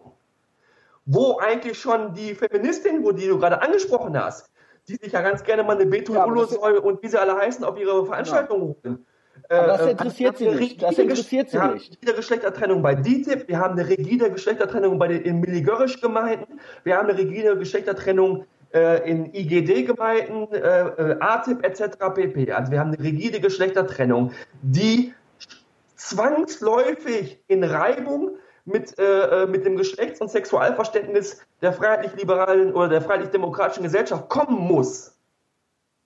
Diese Geschlechtertrennung äh, bringt ja ein, eine, ein Bild, ein Geschlechterbild auch mit. Äh, ähm, äh, dass Frauen, dass alleine, wenn Mädchen und Jungen in einem Raum sind, äh, dass das sozusagen, oder wenn sie sich die Hand geben, dass das der erste Weg hin zum außerehelichen Geschlechtsverkehr schon ist. Die Berührung an der Hand wird ja sozusagen als erster Schritt auf dem Weg hin zum außerehelichen Geschlechtsverkehr. Ja, Sex wird in, in ja, gut, diesen, irgendwo äh, geht's natürlich mit der, mit der ersten Berührung los, aber ja, ja aber, aber, du weißt aber, dass man ich weiß, ist. Und ich weiß, ich weiß. Meiner Meinung nach ein hochgradig, aber ich spreche jetzt als Erzieher hier, ein hochgradig aus pädagogischer Sicht ein verstörendes Bild. Das natürlich. ist eigentlich, das ist eigentlich ein, Sex, ein Sex, äh, Sexualbild, was man oftmals in, in Sekten auch findet. Das ähm, ist ja, es hat ja Sekten, sage ich mal, es, es ist ja strukturiert fast so sektenmäßig, ja, wo, wo ist da dann eben dann teilweise noch der Unterschied, ja. Ähm, ja, aber der, wichtig ist mir jetzt dabei zu sagen, diese Gemeinden, die ultrakonservativ sind mit einer rigiden Geschlechtertrennung, sind in der, sind in der, wirklich in der Mehrzahl in Deutschland, in Westeuropa kenne ich die Zahl nicht, aber da wird es ähnlich sein. Aber es gibt nun mal eine kleine Gruppe, also erstmal diese, diese islamischen Verbände, DITIB, Zentrale etc. sprechen statistisch für ca. 15 bis 20 Prozent äh, der Muslime. Aber das ist doch trotzdem heftig. Das Natürlich ist, ist trotzdem heftig. ordentlich. Also was heißt, da wird dann immer so getan, ja nur 15, nur 20 Prozent, aber ja, das finde ja, nein, ich statistisch. Die ja. sprechen statistisch erstmal nur für 20 Prozent, weil nur die männlichen Familienoberhäupter in den Gemeinden erfasst werden. Aber für das Gedankengut, DITIB wird wahrscheinlich für mehr sprechen als, äh, als 15 oder 20 Prozent. Aber ein Großteil der Musliminnen und Muslime in Deutschland ist, ist äh, nicht organisiert. Ist erstmal nicht organisiert. Und eine verschwindend kleine Zahl sind sogenannte Liberale und Reformmuslime, wo Reform ist ja auch immer äh, ein komisches Wort. Reform ist ja eigentlich äh, zurück zur Basis. Mhm. Martin Luther wollte ja, also Martin Luther war ja sozusagen ähm, ein Stück weit, ähm, ja, also zurück zur Basis und was, äh, das ähnlich wie das heute Salafisten machen. Eigentlich wären ja theoretisch gesehen, wenn man jetzt die Originalbedeutung von Reform, also zurück zur Ursprungsform, äh, wären Salafisten ja die Reformer gewesen. Die wollen ja zurück zum Ursprung äh, ins siebte Jahrhundert äh, auf die arabische Halbinsel eins zu eins zu kopieren. Und ähm, die Salafisten wollen ja vor allen Dingen äh, die Auslöschung, glaube ich, der Rechtsschulen, soweit ich es auch verstehe, weil alles, was danach gekommen ist, etc. pp. So. Also Reform, ich sage immer Erneuerung. Es gibt Muslime, die Erneuerungen wollen und die gibt es. Und die sind nicht in großer Zahl, sondern die findet man auch eher in, im intellektuellen Milieu. Die sagen, es gibt sehr wohl Passagen in den kanonischen Quellen, die so nicht mehr einfach anzuwenden sind. Die müssen im Kontext gesehen werden, im historischen Kontext. Und wenn die in erhebliche Reibungen kommen mit den Menschenrechten, dann sollen die und dürfen die nicht mehr angewendet werden. Punkt aus. So, jetzt sagt natürlich ein Großteil der, äh, der muslimischen Welt, sagt nein, äh, eins zu eins, da kann nichts gelöscht werden, ist ja Gottes Wort im Endeffekt. So, wer ist aber jetzt im Recht? Ja, genau. Ja, genau. Das ist eben die, das ist, es können ja auch beide im Recht sein. Ich denke, beide können eine Legitimation für ihre Aussagen finden. Nur äh, einflussreicher sind natürlich die, die zu 90 Prozent vielleicht ansprechen. Natürlich. Aber, aber, aber, deswegen habe ich schon einen Glaube daran, dass es auch äh, eine Möglichkeit gibt äh, für ein neues Islamverständnis in Zukunft. Wo ich nicht sage, das ist das Richtige. Ich sage einfach, das ist das Richtige in einer humanistischen Gesellschaft. Das passt hier. Das passt für, für die Gesellschaft. Und das ist, das ist gut für die Umsetzung aus einem humanistischen Blickwinkel. Aber ich sage nicht, dass ich sage, weder die Salafisten sind die richtigen, noch die Liberalen sind die richtigen. Sie finden beide für ihre Thesen, glaube ich, Argumentationsbasis. Beide. Da äh, äh, kann ich auch gerne mal kurz einhaken. Es gibt ja auch so diese beliebte Debatte, ja, das ist jetzt nicht der richtige Islam. Oder das war nicht der Islam. Ich kenne den richtigen Islam nicht. Es gibt keine Instanz, die ihn festlegt. Wir kennen ihn nicht. Die, wir haben vier sunnitische Rechtsschulen. Wir haben, glaube ich, drei oder zwei schiitische Rechtsschulen. Also wir haben, wir wissen, wir haben keinen Papst, der jetzt sagt, das ist das, sondern das ist, auch, das ist einerseits gut, dass es heterogen ist, andererseits birgt es die Gefahr, dass sich jeder aufschwingen kann zum großen Deuter. Ich würde eben äh, sagen, äh, ich, wür ich würde dann immer sagen, das ist nicht nicht der Islam, sondern das ist alles der Islam. All das ist halt eben dann der Islam. Äh, was ich bei dir jetzt interessant finde, ist, ähm, Salafismus hast du gerade genannt, da hast du auch ein bisschen was drüber geschrieben, ne? Ähm, ist einer deiner letzten äh, Blogposts auch gewesen, wo quasi es den Vorwurf gab, naja, den Salafismus gibt es ja nur, weil es so viel Islamfeindlichkeit gibt. Ja, von Lamia Kado, hat ja Lamia Kado und so Leute gesagt haben, so, oder? Ja. Er, genau. Das, ja, genau. Und das finde ich natürlich auch immer so ein bisschen. Das ist Schwachsinn. Das ist Schwachsinn. Das ist okay. Schwachsinn. Bitte. Das sage ich jetzt als Erzieher, sage ich das, äh, äh sage ich das äh, einer, ähm, sage ich das einer, äh, muss ich das einer Islamwissenschaftlerin anscheinend sagen. Also, dass der Zuwachs die, die salafistische Gemeinde hat ja erheblichen Zuwachs. Sie ist jetzt, glaube ich, innerhalb von zehn Jahren, glaube ich, von 2000 auf 10.000 Anhänger, glaube ich. Mhm. Oder Anhängerinnen und Anhänger. Das stimmt. Also, äh, dass diese äh, radikale oder diese, dieser 1 zu 1 Buchstabenglaube, äh, ultra äh, konservativ radikale Auslegung der islamischen Quellen, dass die erheblichen Zulauf hat. Das stimmt. Aber die Ideologie, die Quelle ist ja nicht, äh, ist ja nicht äh, entstanden heraus jetzt in den letzten Jahren, wo es dann islamfeindliche, es islamfeindliche Strömungen in den Gesellschaften gibt, die es definitiv gibt. Aber daraus ist nicht der Salafismus entstanden. Mhm. Den Salafismus äh, äh mit Ibn Tamir haben wir dann wahrscheinlich schon, Ibn Tamir ist glaube ich um 1000 irgendwie der die ersten Grundgedanken hat, äh, dann der, der, Vordenker des Wahhabismus, äh, Wahhab, ist, glaube ich, 18. Jahrhundert und äh, also da kann man jetzt keiner mit, äh, mit Islamfeindlichkeit ankommen. Die Ideologie ist schon da. Der Zulauf hängt mit Sicherheit in, äh, in Abläufen der Gesellschaft ab. Wenn äh, ja, islamfeindliche Strömungen äh, Zuspruch bekommen, dann äh, gibt es Menschen anscheinend, die sich radikalen Richtungen anscheinend zu. Das stimmt, aber die Ideologie ist da. Richtig. Ja, das fand ich ganz interessant, weil das könnte man ja sonst auf andere Bewegungen übertragen. Dann könnte man ja das genauso sagen bei den Identitären. Warum sind die da? Ja, äh, äh, oder äh, andere, sage ich mal, extremere Bewegungen. So wie wie ist, was war zuerst da? Der, die Feindlichkeit einer externen Gruppe oder eben der, die, die, die interne Feindlichkeit, die intrinsische. Nein, ich glaube, glaub, bei den Identitären, bei diesem Nationalismus-Ding in Deutschland ist nochmal was ganz Spezielles. Oder in Österreich oder was weiß ich wo. Ja, ja aber wir haben ja, der, Österreich und Deutschland waren ja früher zusammen noch.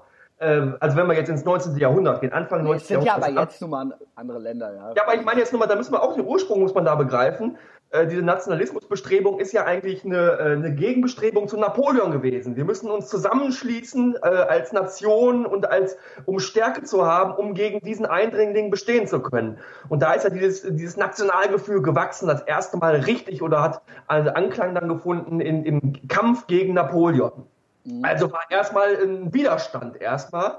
Aber anscheinend ist dann irgendwann, ist, äh, aus dem Nationalismus wächst dann irgendwann Ding, ähm, die einen definieren sich dann über den Staat und alle, die dann in dem Staat leben, sich aber nicht über den Staat, aber mit den Elementen des Staats definieren, sind dann anscheinend, ähm, ja, rutschen ein Stück weit raus und werden diskriminiert. Ich, ich, meiner Meinung nach sehe ich auch ein Stück weit Patriotismus immer einen fließenden Übergang zum Nationalismus. Denn, aber da gibt es auch verschiedene Definitionen drüber.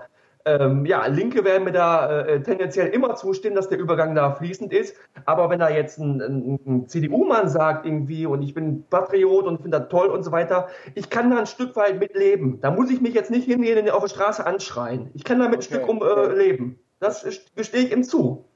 Ja, äh, finde ich, äh, finde ich interessant. Ja, ähm, äh, und finde ja, find, find ich auch gut, ist ja, ja auch irgendwie so ein Stück Toleranz, sage ich mal.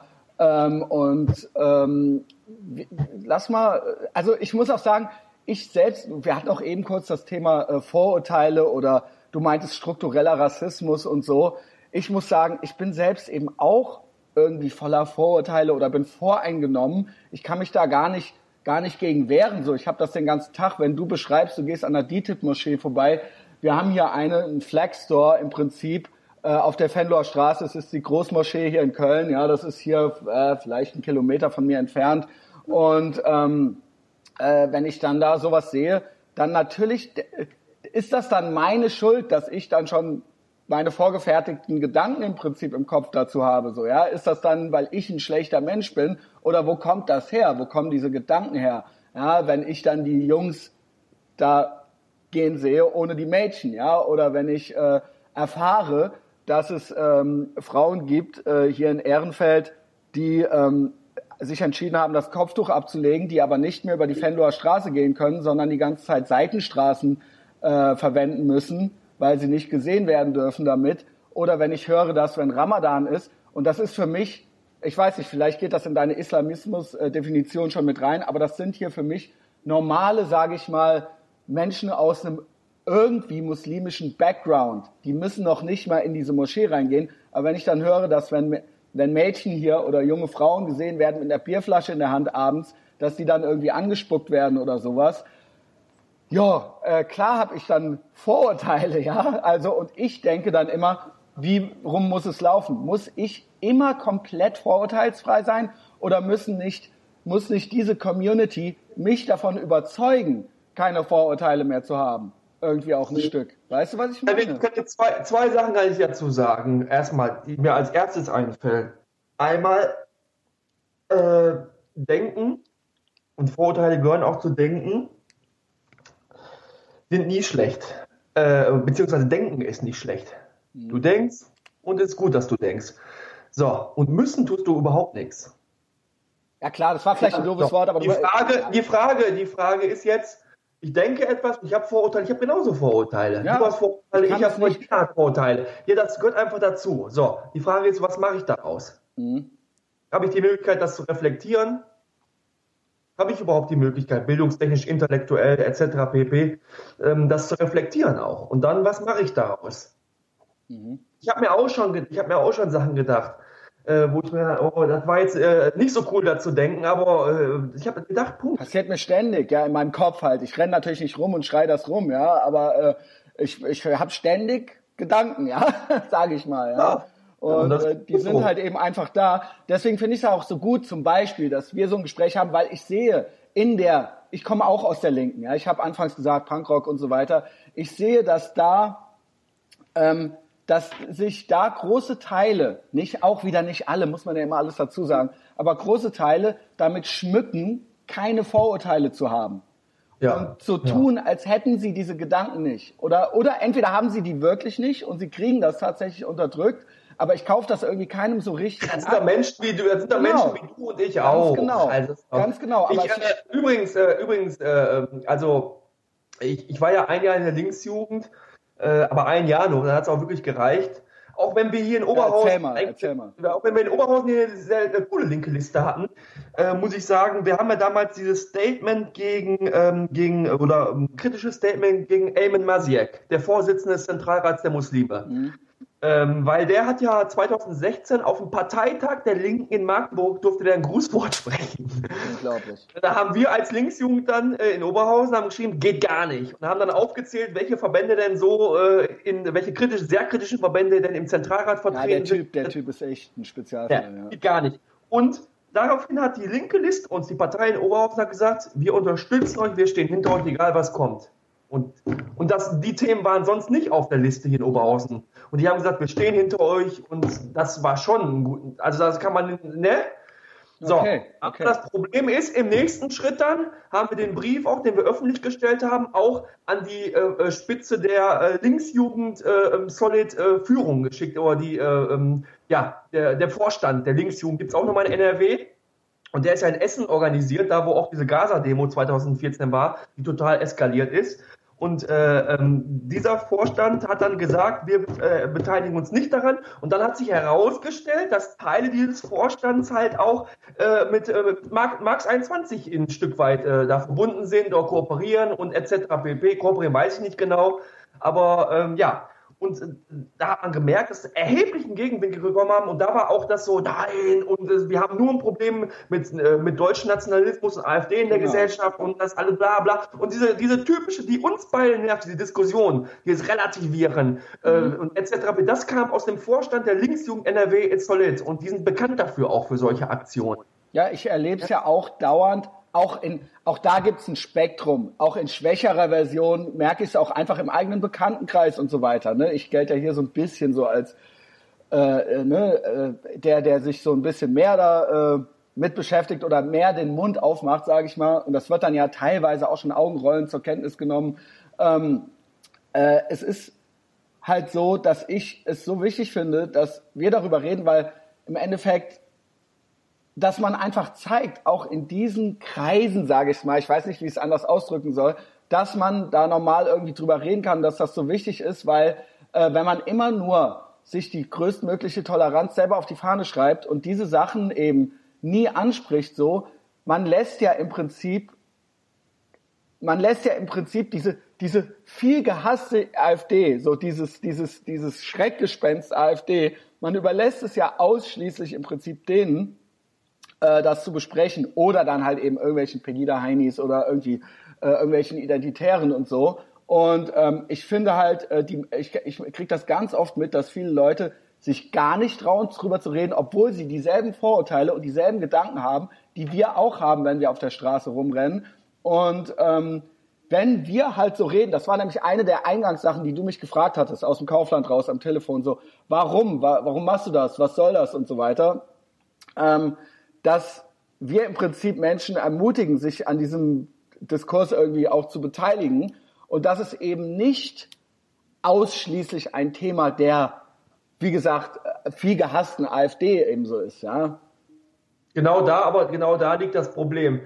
Äh, ein entscheidendes Problem von mehreren natürlich auch wieder, dass äh, große Teile der Linken erstmal meiner Erfahrung nach, meinem Empfinden nach, keine Ahnung von der Islamismusproblematik haben. Mhm. Sie sind nicht im Thema drin, mhm. aber Islam auch nicht. Und ähm, überlassen dann eine äh, konstruktive Religions-Islamkritik, aber eine überaus notwendige Islamismuskritik, indem sie sich der verschließen, überlassen sie das weitestgehend genau. dem rechten Flügel, der das in, Teilen, in entscheidenden Teilen diese Thematik für sich, für die für fremdenfeindliche Ideologie instrumentalisiert dann, wo es eigentlich gar nicht darum geht, wirklich eine, eine konstruktive äh, Religionskritik zu üben, sondern das wird ein Stück weit äh, instrumentalisiert, meiner Meinung nach, für eine fremdenfeindliche Ideologie.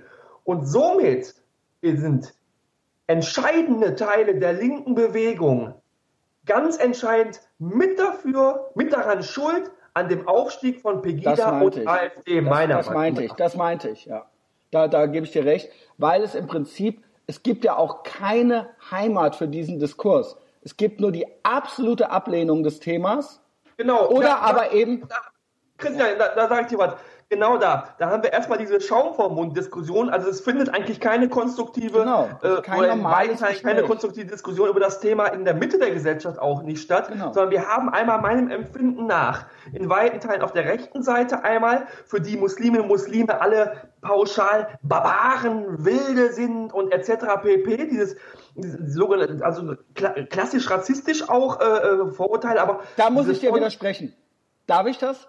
Weil ja, da bin ich ganz empfindlich. Das ist etwas, was mir ganz wichtig ist. Weil es auch öfter mal das Wort Rassismus auch bei, äh, äh, in der, in, in, auch in anderen Debatten schon viel. Der Islam, und das ist vielleicht, du kannst es vielleicht schon nicht mehr hören, aber ich möchte sagen für die Leute, die hier zum ersten Mal zuhören, der Islam ist in erster Linie eine Ideologie. Und es ist eine Idee und es ist keine Ethnie. Der Islam ist nicht ein Volk. Ja, aber es gibt ja der Rassismus, der Begriff Rassismus ist ja nicht mehr der klassische Begriff. Das ja, Wort das, Rasse an sich ist ja auch überholt. In der, nein, aber warte, das, das, der Begriff äh, Rasse ist ja auch überholt, wissenschaftlich. Deswegen habe ich Ethnie gesagt jetzt. Ja. Genau, Ethnie. Aber es gibt ja Erweiterungen inzwischen. Äh, äh ja, da mache ich aber nicht mit. Es, es gibt oh, eine, okay, okay, okay. Eine, aber es gibt eine Welt, ne, das ist eine Weltreligion und das ist die einzige, die es sich verbietet, kritisiert zu werden. Und es ist mir scheißegal, wo du herkommst, ja. Ähm, es gibt auch äh, deutsche Islamisten und so weiter. Und äh, ja, könnt ihr alle Pierre Vogel fragen. Ähm, und äh, so, äh, so ist es nun mal einfach. Und ich ja, weigere mich. Ich, ich weigere mich. Das ja, Wort Rassismus. Ist okay. Das ist äh, okay. Da habe ich gar keinen Bock drauf. Aber das ist, hör mal kurz, das, das, das ist vollkommen okay. Darauf wollte ich gar nicht hinaus ja. auch. Also ich wollte sagen, von äh, großen Teilen oder von entscheidenden Teilen der Rechten, dann äh, oder von der rechten Bewegung oder Rechtsaußenbewegung, dann äh, Muslime sind alle wilde und Barbaren. Und auf der anderen Seite, da kommen wir jetzt zu dem Begriff, den ich gerade gesagt habe. Diesen Begriff kenne ich von, äh, habe ich von Ahmad Mansur. Mhm. Äh, Ahmad Mansur kennst du? Ja. Ja. Wir sind Facebook-Freunde. Genau. Und äh, der halt gesagt hat, äh, ähm, dann entscheidende Teile oder nicht geringe Teile der linken Bewegung in all ihren Facetten, für die sind dann Muslime, Musliminnen, Muslime Kuscheltiere. Genau. Kuscheltiere genau. wie Kinder, die, wo man dann sagt, genau. Die, sind noch, die sind noch nicht so weit, so genau. ungefähr. Das können wir denen nicht zumuten. Und das ist meiner Meinung nach auch ein Stück weit, gerade sieht man da, äh, so postkolonialistisch bevormunden von Menschengruppen genau. etc., wie die nicht ernst nehmen und so weiter. Die sind so ein bisschen dumm dann, und so. Und nach, den Begriff, den du nicht nutzen willst, aber ich sage, das ist ein positiver Rassismus. Ähm, ja, und so haben wir diese beiden Pole, wilde und Barbaren und Kuscheltiere. Menschen als Individuen oder auch als vielleicht teils sozialisierte Gruppen zu sehen, da konstruktiv dran zu gehen, das findet nicht statt. Wir bewegen uns an diesen Polen, wo äh, an, an Polen von Bildern, die aufgedrückt werden, sozusagen. Genau, dazwischen wird der normale Mensch, klar, uns gibt's oder den Mansur gibt's oder so, aber so in der normalen Alltagsdebatte, nicht jeder ist da so drin und ist da so in dieser, in dieser, sag ich mal, ich nenne es mal fast jetzt Subkultur der, äh, der Debatte irgendwie so drin. Und äh, der normale Heini auf der Straße, der wird ja zwischen diesen zwei Polen zerrieben. Weil er muss sich ja eigentlich für eins dann entscheiden, weil er hat er kennt jetzt den Schmalle vielleicht noch nicht, ja. Ähm, und das ist, das ist eben gefährlich. Das ist schrecklich, ja, ja weil es ja. äh, uns ist auch nur, es ist auch so ein Stammesding auch irgendwie nur noch. Es ist, es geht auch gar nicht mehr irgendwie eigentlich um die Muslime oder um den Islam, sondern es geht nur noch um, in welchem Lager bist du drin. Ja, ja, und das ja. muss dann befolgt werden und da muss dann alles von übernommen werden. Wenn du nicht alle, die, die ganze, das ganze Regelwerk dieses Lagers dann übernimmst, dann wirst du da auch schon bestraft. So, das ist, hat auch schon wieder so fast was Sektenmäßiges irgendwie, ja. Ja, ja, das ist, ob es sektenmäßig ist, weiß ich nicht. Aber ja, wie, wie auch immer man das nennen will. man kommt nicht voran, man kommt genau. nicht voran. Man tritt auf der Stelle und reibt sich auf der Stelle erheblich auf. Und äh, äh, an der Frage findet auch ein, ein Gesellschaftsriss statt, mhm. ein Bruch. Also ein ähm, geschichtlich auch gesehen, also was ganz Neues auch nochmal in der Intensität. Mhm. Deswegen finde ich es auch so gefährlich, wenn so Sachen wie, ne, es gibt auch viele Bands, ich nenne jetzt mal keine Namen, ich hatte ja die Tage schon Ärger mit einer bekannteren deutschen Band, so ja. Ähm, äh, Jennifer Rostock. Was hast du denn, was war denn mit der? Ich habe so im Nebensatz, habe ich, sie ist auch nur, wie du das mit dem Hähnchen am Anfang gemacht hast, sie ist für mich nur ein Symbol. Also das ist nur ein, ein, ein Beispiel. Da gibt's noch ganz andere Bands, deswegen wollte ich jetzt eigentlich den Namen nicht wieder nennen. Es gibt noch, mir fallen noch zehn andere ein. Mir reicht das nicht, dieses kein Bock auf Nazis Ding. Oder sagen wir mal so, hier in Köln gab's eine kein Kölsch für Nazis Aktion. Da habe ich gesagt, oh, mutig, boah, die traut sich ja einiges, die ist gegen Nazis, so, weißt du, so, who cares? Sowas habe ich gesagt, ja. Ähm, und dann war das sehr aufregend für die Sängerin halt, ja. Und dann äh, hat sie sich dann über mich halt äh, beschwert halt so. Aber da, da, da liegst du, äh, liegst du leider. Und da habe ich mich. Da, da liegst du leider äh, richtig, meiner Meinung nach. Danke. Weil ähm, es ist deutlich einfacher, gegen äh, ein paar AfD-Heinis oder wollen auch gar nicht Heinis nehmen, da haben wir auch Ideologen, aber gegen, Nein, äh, genau. gegen AfD-Leute auf, oder Pegida-Leute auf die Straße zu gehen oder sich 20.000 grauen Wölfen entgegenzustellen. Genau. Ganz genau. Rechtsnationalisten, Extremisten, Faschisten, das, genau. Rassisten, Rassisten, Rassisten, auch der übelsten Arten, sich denen entgegenzustellen. Und da hast du ein Stück weit recht, dass das, das, das war mein, Maß gemessen wird. Das war der, das war der äh, Grundsubtext, den ich hatte, ja und ähm, das ist, ist einfach so, dass mich das wahnsinnig ärgert. Ne? Wie gesagt, du hattest diesen offenen Brief an Suki geschrieben, deswegen kann ich äh, äh, ihn ja, äh, sie ja auch hier nennen. Ähm, es gäbe Felder und es gäbe Themen, die diese Bands und diese Menschen auch besprechen könnten. Sie tun es nicht. Und es sind genau ihre Themen. Und damit muss man noch nicht mal international gucken. Hier, hier bei uns in Deutschland, weil die dann sagen, ja klar, aber die AfD ist hier bei uns und die müssen wir bekämpfen. Nein, ihr hättet Themen. Äh, ihr hättet Themen, die auch Alice Schwarzer halt hat und bespricht. Ja, äh, warum, warum tut ihr es nicht? Warum klopft ihr euch nur gegenseitig auf die Schulter mit euren, ja, mit euren äh, beliebigen irgendwie Aktionen, bei denen ihr euch irgendwie einfach nur gut fühlen könnt, vor denen ihr aber keine Angst haben müsst. Ihr müsst vor der AfD keine Angst haben. Vor den grauen ja, Das, äh, würde ich, das würde ich nicht unterschreiben. Nein, aber äh, come on. Also wenn ich mir halt, wenn, ja, also wenn, wenn die AfD, wenn die AfD und die AfD wird mehr Zustimmung leider in diese in diesem Land bekommen. Schmalle, ich meinte damit, du brauchst auf der Straße jetzt die Wahrscheinlichkeit, jetzt, dass du von einem AfD-Mitglied angegriffen wirst, einfach so, ja. Ja, aber ähm, anfängen. Ja, okay. Fair enough. Machen wir ja. Ja. Ähm, ich, ich, ich meine, ich, warum ist, warum ist die, der, der Iran, warum ist Antisemitismus kein Thema? Ja. Warum, äh, wie, wie du, du, du hast da auch was Tolles geschrieben. Nicht nur in der muslimischen Welt der steigende Antisemitismus, sondern hier auch in den Institutionen hier, bis zu einem Sigmar Gabriel hin oder bis, bis äh, äh auch die antiimperialistische Linke und so weiter. Warum wird das? Das ist doch eine Form von Fremdenfeindlichkeit und auch von Rassismus, die nie von diesen Menschen benannt wird, weil sie sich, weil das eben nicht einfach wäre, weil sie dann einen auf den Deckel kriegen können, auch verbal, weil, weil sie dann einen Shitstorm kriegen könnten oder so, den sie ja so nie kriegen den sie ja nur so von irgendwelchen Pegida-Heinis kriegen, die ja eh keiner, ne, wo eh alle schon sagen, komm, scheiß drauf, ja. Ähm, und das ist eben etwas, was mich absolut abturnt an dieser, ja. aus dieser Ecke. Aus, also Chris, Christian, äh, äh, ich kann, zwei Sachen kann ich dazu sagen, auch ich muss das nochmal betonen jetzt bei der, bei der AfD, während den Anfängen, wirklich, Ähm, ich ich, ich bisschen... ja, du, du winkst ab, mir ist das wichtig. Ich, ich, ich spreche ja nur für mich jetzt. Okay. Ich würde es nochmal sagen, ist mir wichtig. Okay. Und ähm, ja. Was sind denn die, also Und denkst aber du alles, aber alles, was du danach auch noch gesagt hast, damit äh, äh, ähm, sprichst du, äh, da bin ich bei dir. Da okay. bin ich bei dir. Da bin ich, äh, da muss ich eigentlich auch so nichts mehr hinzufügen. Weil ich, dann werden wir den anfangen, weil das machen wir zwar ja. Wenn wir den Menschen eine Möglichkeit geben, darüber zu reden, dann braucht die AfD vielleicht gar nicht zweistellig werden. Für Menschen, die, die einfach gar nicht mehr wissen, mit wem sie dann überhaupt darüber reden können, ja. Also wir, wir zwei wären ja im Prinzip den Anfängen, was auch immer die Anfänge sein sollen, ja. Ich bin da, wie gesagt, ich bin da nicht ganz so hysterisch, weil ich ähm, finde immer diese Vergleiche zum Dritten Reich finde ich immer so ein bisschen ähm, ist, ist auch eine Verharmlosung des Dritten Reichs irgendwie. Ja, ich kann das nicht. Ja, wir müssen ja keinen Vergleich zum Dritten Reich. Nein, aber weil es wird ja immer so. Sagen, wir haben eine aggressiv nationalistische Partei. Ja, das schon, aber ähm, wir sind hier, es ist nicht Deutschland 1933, ja. Das wird, da weigere ich mich immer so ein bisschen, weil es wird immer mit Nationalsozialismus gleichgesetzt und ich finde das auch immer so ein bisschen so eine Verharmlosung des echten Nationalsozialismus. Ähm, ne, da gibt's natürlich sehr zweifelhafte Typen drin, ja, man muss ja jetzt irgendwie, äh, ne, Aus, die, also die nicht ausgeschlossen werden.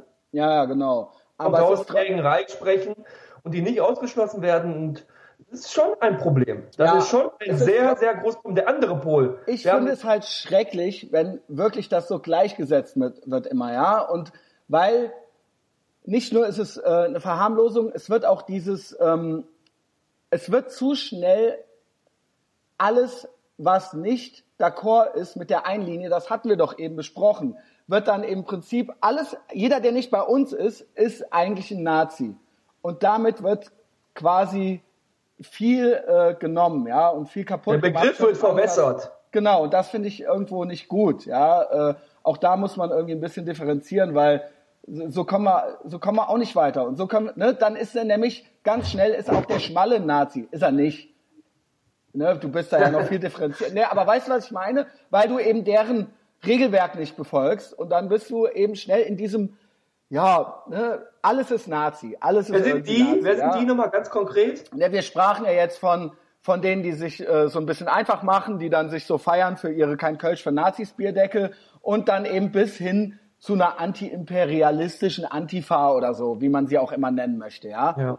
Und aber die Anti, aber die Antifa ist, äh, ist, ist nicht. Es gibt äh, nicht die Antifa, es gibt ja Anti-Deutsche, es gibt äh, ja, Anti-Imps. Ja, ja ist so richtig. Ja. Du weißt das, ich weiß das, aber wahrscheinlich viele deiner Hörer oder einige deiner Hörer werden es nicht wissen. Das ist auch wichtig, meiner Meinung nach wichtig, dass man da differenziert für die Leute, nicht für uns, für die Leute. Ja, ich lehne ein bisschen das schon fast so ein bisschen ab, weil äh, das, das Wort Antifa oder das, äh, die Zusammensetzung, was heißt ein bisschen, ich lehne es eigentlich ab, weil ähm, da sehr, sehr viel, in sehr vielen Bereichen oder im, im, ne, im ganzen Spektrum halt es mir zu viele, zu viel totalitäre Ansätze gibt.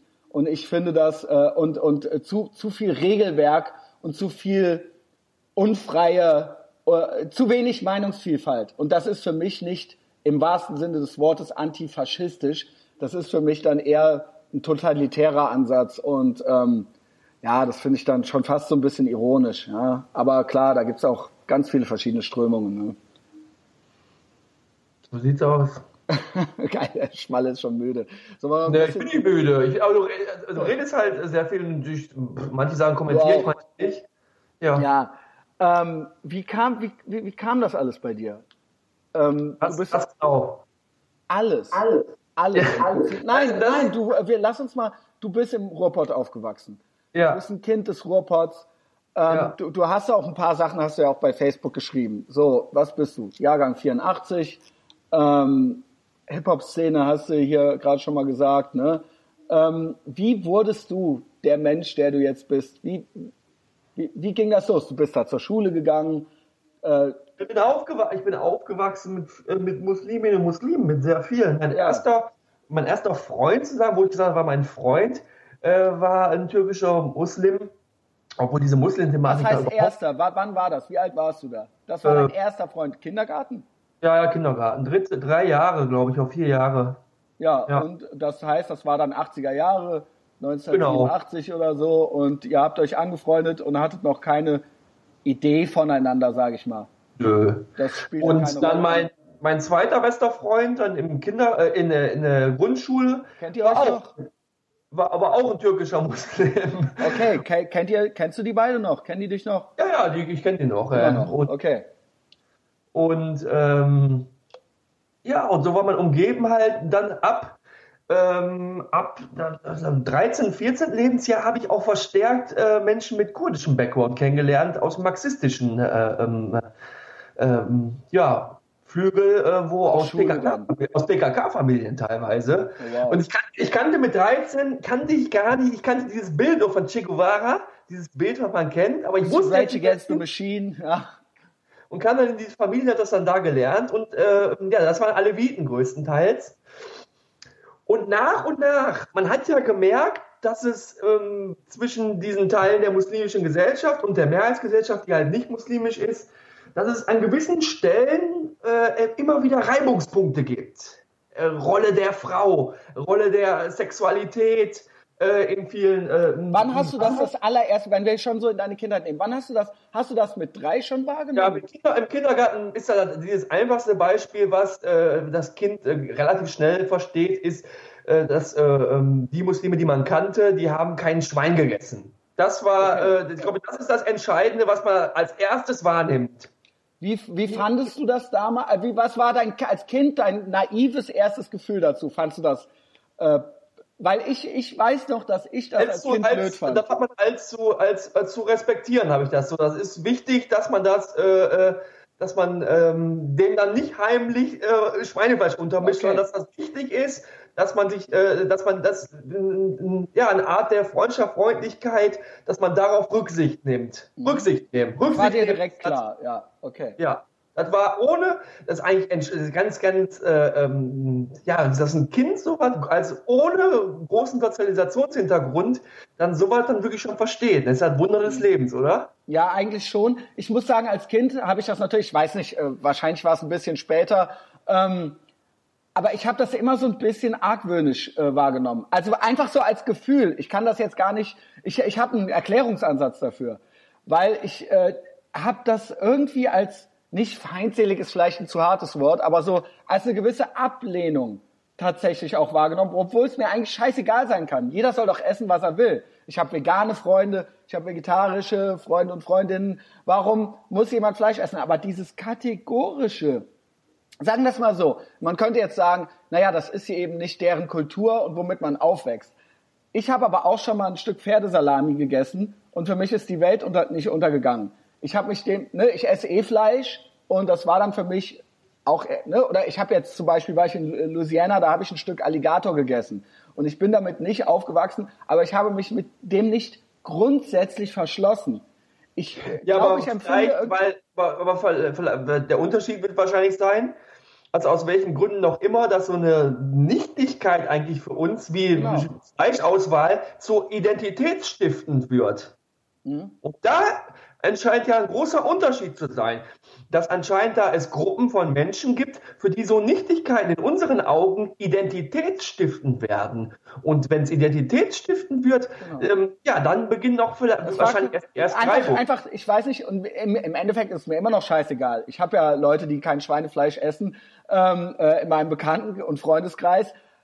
Es ist einfach nur so ein komisches, mulmiges Gefühl und ich versuche denen aber auch jetzt nicht, die zu überreden, dass sie das jetzt essen sollen. Nur ich denke, genau das, du hast es sehr gut gesagt, dieses Identitätsstiftende. Und das sind noch nicht mal Leute, die in die Moschee gehen. Das tun sie ja gar nicht. Würden sie das tun, dann würde ich sagen, okay, die leben eben nach ihrem Regelwerk und das ist eben einfach so. Aber äh, Wichtig ist natürlich, äh, was wel- welch, wel- wichtig ist, glaube ich, welche, welche, welche Ebene deutet man daraus. Äh, aber an sich, äh, ist- bin ich jetzt erstmal interessiert mich halt auch nicht. Also wir haben wirklich Okay. andere Probleme. ja, das, das weiß ich. Das, ich, ich rede ja mich interessiert auch, ich habe ich hab, diesen, ich hab auch diesen Artikel geschrieben, wo es dann zum nächsten Sinn, äh, identitätsstiftenden Symbol kommt, wo wir dann vielleicht beim Kopftuch sind, vom, vom Okay. Schweinefleisch zum Kopftuch. Okay. Aber sind dann, dann, Ich finde es einfach interessant, weil du es als Kind, du hattest es als Kind schon wahrgenommen und äh, jeder hat das und ich wollte einfach so deine erste Assoziation oder auch die heutige gern dazu hören. Das war der Hintergrund äh, dieser Schweinefleischdebatte. Mir ist das eigentlich, ich bin ja eh, ich habe die FDP gewählt, so jeder soll halt essen, was er will, so. ähm, ja, bist noch da. Ähm, ähm, ja, wenn es da, also ich habe auch gar kein Problem damit. Und ich will mir auch gar nicht anmaßen. Ich finde es richtig ekelhaft, auch ein Stück weit. Ich habe ja auch Freundinnen, äh, die ähm, ein Kopftuch tragen.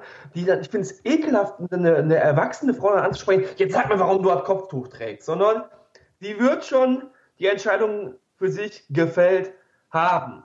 Aber äh, äh, bei Kindern sehe ich das anders und da bin ich äh, auch bei muslimischen Forum in Deutschland, äh, ähm, die sagen, äh, ähm, ähm, Kinder sollten kein Kopftuch tragen. Weil, Weil es eine Sexualisierung auch irgendwo ist. Ne? Andere muss nicht, aber äh, ähm, ähm naja, das kind, Kopftuch ist ja dafür ein da. Kind, ein Kind unter, unter, unter, zumindest unter 14 Jahren, ich würde sogar unter 16 Jahren sagen, entscheidet nicht mit dem vollen Zugang zu den kanonischen Quellen aus, aus theologischer und islamwissenschaftlicher Sicht oder äh, hat auch nicht die Lebenserfahrung, sexuelle äh, Lebenserfahrung etc. pp, um eine bewusste Entscheidung für das Kopftuch zu fällen. Davon bin ich als Pädagoge fest von überzeugt, sondern ein Kind trägt ein Kopftuch, weil die Familie und das soziale Umfeld dem Kind das vorschreibt und systematisch indoktriniert. Davon bin ich fest überzeugt. Jetzt ist die Frage, wie reagiert man darauf? Das ist natürlich ganz schwierig für einen Verfassungsstaat, weil man es ja nicht nachweisen kann. Man, man geht ja nicht hin, das Kind sagt, ja, ich trage halt nicht freiwillig. Nein, das Kind ist ja auch äh, ist, ja, äh, ist ja in einer Abhängigkeit zur Familie auch. Aber da bin ich beim Kind. Eine erwachsene Frau maße ich mir nicht an zu sagen, warum trägst du ein Kopftuch. Aber wenn es um den Staatsdienst geht. Der Staat der, äh, der Bundesrepublik Deutschland, auch wenn in der Präambel drin steht, aus Verantwortung vor Gott steht noch drin, das sollte gestrichen werden, meiner Meinung nach, in einem äh, säkularen Staat. Wir sind zum Glück nicht laizistisch, wir sind äh, säkular. Ähm, Warum zum Glück? Entschuldigung. Äh, wer, meiner Meinung nach, ich, was ist der, ich kenne den Unterschied. Ja, ich kann dir sagen. Also gerade erstmal, sage erstmal, was ist säkular, was ist laizistisch. Ich kenne ihn, aber viele säkular, Säkul Der Säkularismus ist keine völlige Trennung zwischen, äh, zwischen äh, Regierungspolitik äh, oder zwischen ähm, Öffentlichkeit und äh, Religion. Es ist keine völlige Trennung. Äh, die Institutionen sind nicht völlig getrennt, sondern der Staat hat ein hingewandtes, freundschaftliches Verhältnis zur Kirche eigentlich, sagt man so. Also es steht in einer gewissen Kooperation. Der Laizismus, der, wie wir zum Beispiel in der Türkei dann hatten, wo da auch noch ein anderer Laizismusbegriff aber ist, war ja zum Beispiel über Jahrzehnte dann die völlige Trennung, dass man mit einem Kopftuch nicht an einer Universität studieren konnte. Und deswegen sagst An du. An einer staatlichen Universität.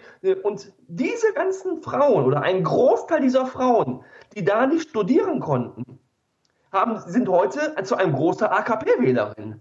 Mhm. Da liegt ein. Äh, deswegen aber, sagst du, säkular ist besser.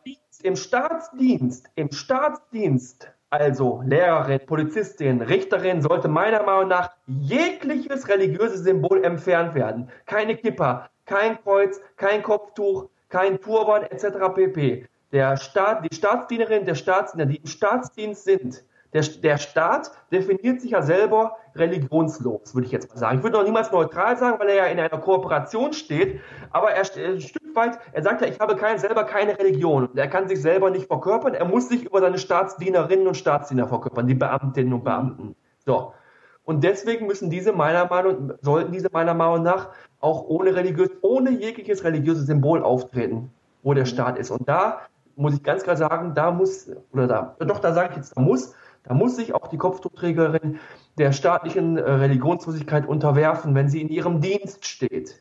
Weil es um mehr geht als das individuelle, äh, äh da geht es um mehr als das individuelle, äh, ähm, ja, ich muss jetzt einen Kopf tragen, individuell.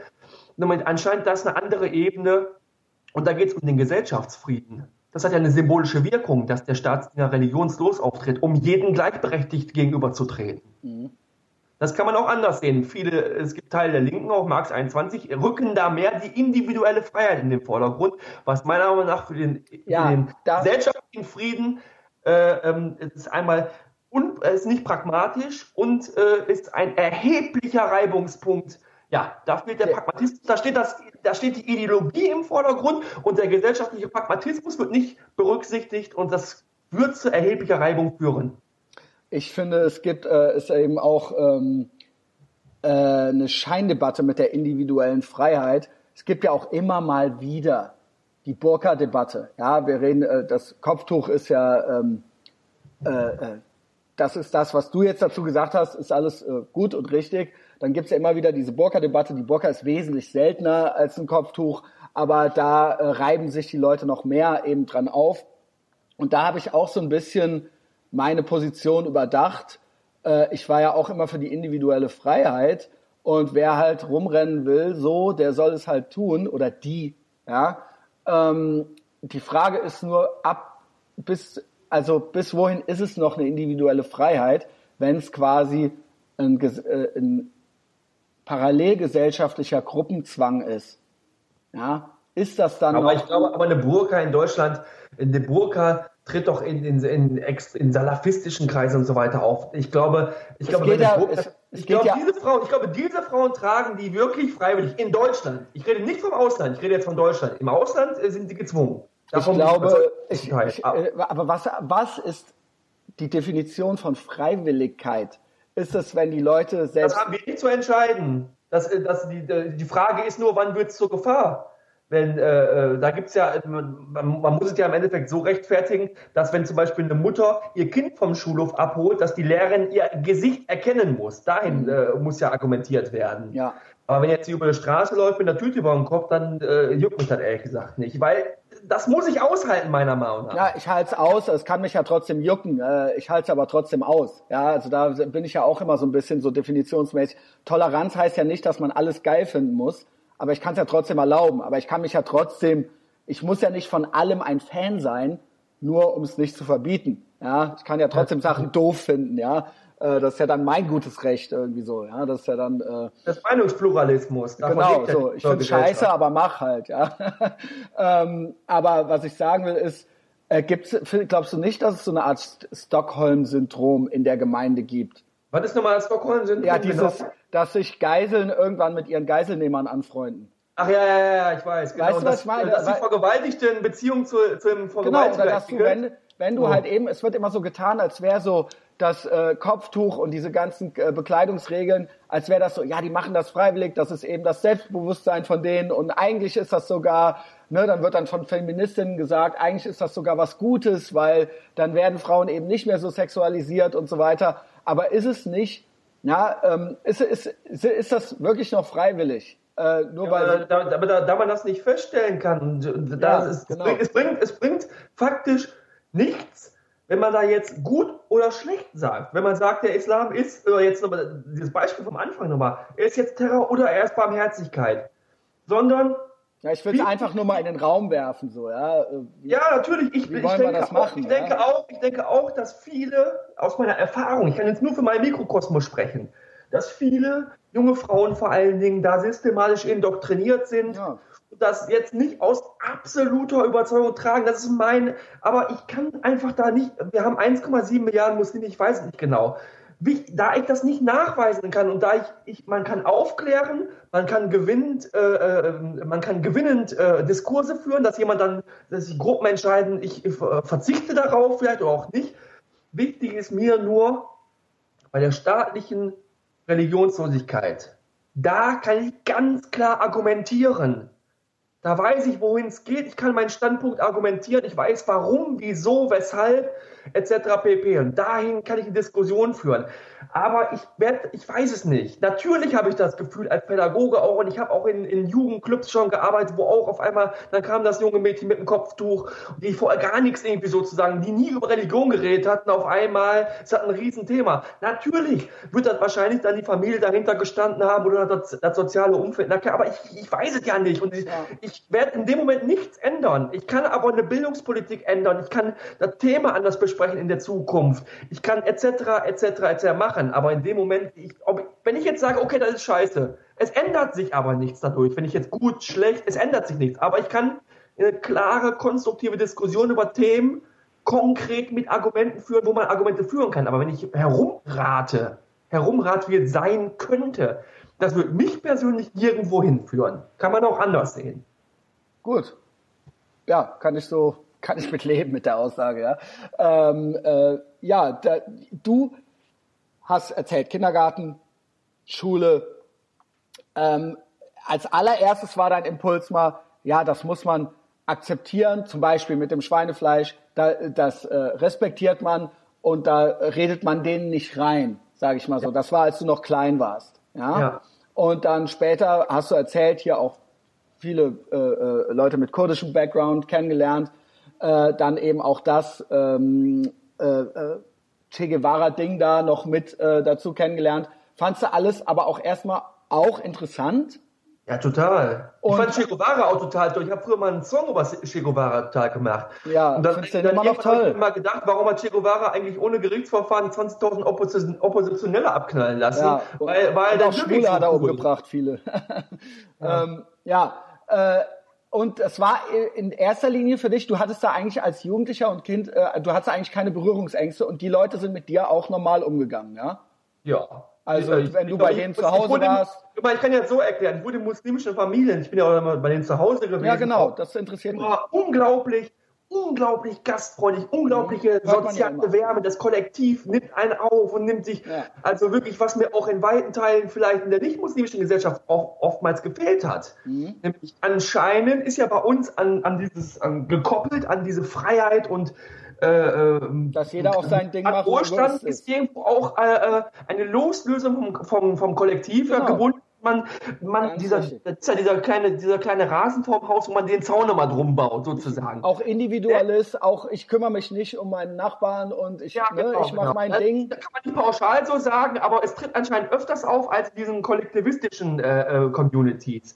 So, und um, unglaublicher Wärme und, und ganz wohlgefühlt, aber es gab natürlich dann irgendwann äh, ähm, Punkte, die ich mitbekommen habe.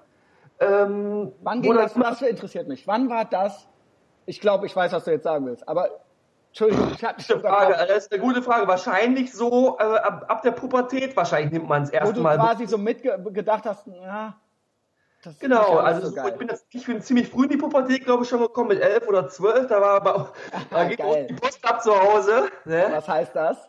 Äh, Details, ja, bitte. ja, meinen Eltern, äh, äh, äh, da gab's um, ordentliche, ja, Pubertät, kannst du dir vorstellen, du warst ja, auch Ja, eine ich weiß, Pubertät. ich will es aber von dir wissen, ja. Du bist ja mein Gast hier, ja. Ich weiß, wie es Ja, bei mir äh, war. Das wissen die Leute auch schon, wie es bei mir war. Elf, elf, zwölf wollte ich auch schon äh, mich dann mal besaufen. Ja, okay. Ich wollte eine, Party ich wollte eine Freundin haben und ich wollte mich auch schon mal besaufen. Dann sind meine Eltern, haben die mich das erste Mal irgendwie dann mal also, zu Hause gelassen, einen Tag irgendwie vorher haben die mich mal mitgenommen, sind zu meiner Oma und Opa, die sind zu meiner Oma und Opa gefahren am Wochenende, haben die mich zu Hause gelassen sonntags. Und ich habe am gleichen Tag noch, wo die, die waren fünf Minuten weg, da habe ich damals mein bester Kumpel, ne, ich weiß nicht, ob ich den Namen jetzt sagen darf, aber dieser Musli muslimische Türke in der Ach ja, da war der auch, das war auch immer noch dein bester äh, Freund. ja, genau, ich sage jetzt den Namen nicht. Und der war, äh, äh, genau, das war, genau, das war, der, der war noch genau, nach der, äh, nach der äh, Grundschule waren wir auch noch befreundet, äh, ganz eng, und hab ihn sofort angerufen, der kam zu mir nach Hause und wir haben direkt den, äh, äh, den Schnapsschrank angegriffen zusammen und Jawohl. haben Raki eine halbe Pulle gesoffen, Sherry, alles wusste ja nicht Geil, geil, geil. Ja. Und Wer hat mehr, wer hat mehr Ärger? Wer, wer hat mehr Ärger gekriegt? Du oder er? Ich weiß gar nicht, ob er nach Hause gegangen ist danach, ob die Eltern das gemerkt haben, das weiß ich nicht. Äh, aber mein Vater kam dann, wir sind über die Straßen gelaufen, voll besoffen. Und dann kam mein Vater, ist früher nach Hause gekommen, ich weiß nicht, ob er gucken wollte oder so, und hat mich an der Straße gesehen, Fenster untergemacht, so, macht er? Ich so, äh, er so, komm direkt rein, hab erstmal alles vollgekotzt zu Hause. Und dann Nein. Tag irgendwie, äh, haben, hat meine Mutter dann die ganze Familie einberufen, die Jawohl. rutscht die Druckszene ab. Eine Intervention, eine Intervention, Intervention, Ja, Intervention der- Typ rutscht in die Drogenszene ab, haben die Oh mein gesagt. Gott, oh da mein musste Gott. zur Drogenberatung musste ich. Und noch die Mutter. Zur dann- Drogenberatung. Ja, also meine Eltern sind richtig. Äh, sehr, und dann. Nee, sind, Ja, deine Eltern, sind deine Eltern eh eher konservativ oder wie, wie, wie ist deine Äh, Eltern? Wähler. Äh, okay, also eigentlich nicht. Ja, eigentlich Ja, doch eher, würde man sagen, dann lockerer oder so, ja? Ich glaube, ich glaube eher, bei meinen Eltern ist das so ein Stück so weit. Oder ist das so äh, ein Ruhrpott-SPD-Ding? Ja, ich glaube, die haben sich, ich glaube, die lesen sich nicht das, äh, äh, ähm, äh, das Programm der SPD durch, sondern wird einfach gewählt. Meine Mutter fand den Martin Schulz jetzt auch ganz sympathisch und da hat sie gesagt, Herr Martin Schulz, Oh da habe ich sie mal gefragt, äh, äh, welche Inhalte vertritt der Martin Schulz jetzt konkret, weswegen du sagst, äh, ähm, ja, das dann kann sie ja auch nicht so wirklich sagen, aber es ist okay. Es ist Aber okay. ist halt Ruhrpott und da wird SPD gewählt.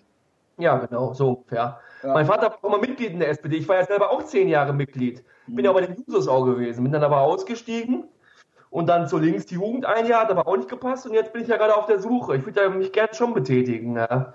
Ich Ja, muss auch ehrlich sagen, das habe ich jetzt noch niemandem gesagt. Ich habe bei der letzten Oh Wahl, gut, hier, Breaking News.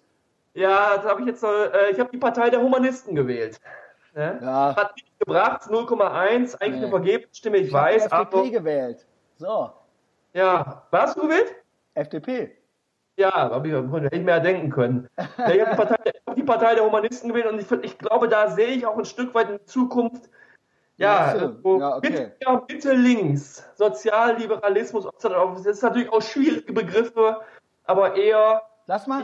ich glaube nicht, ich glaube nicht an eine linke Revolution, die wirklich mehr Gerechtigkeit, mehr Wohlstand Ich auch äh, nicht. bringen Daran glaube ich ich, nicht. Ich auch nur glaubt und ich glaube, das ist durch die Erfahrung Ja. ist es widerlegt. Aber ich glaube auch, dass wir so nicht weitermachen können mit dem jetzigen System mit Blick auf die ganze Welt. Anscheinend muss was ganz Neues her und ich habe keine, keine, kann dir keine Antwort darauf geben, weil ich auch ein Wirtschaftsleihe bin einfach.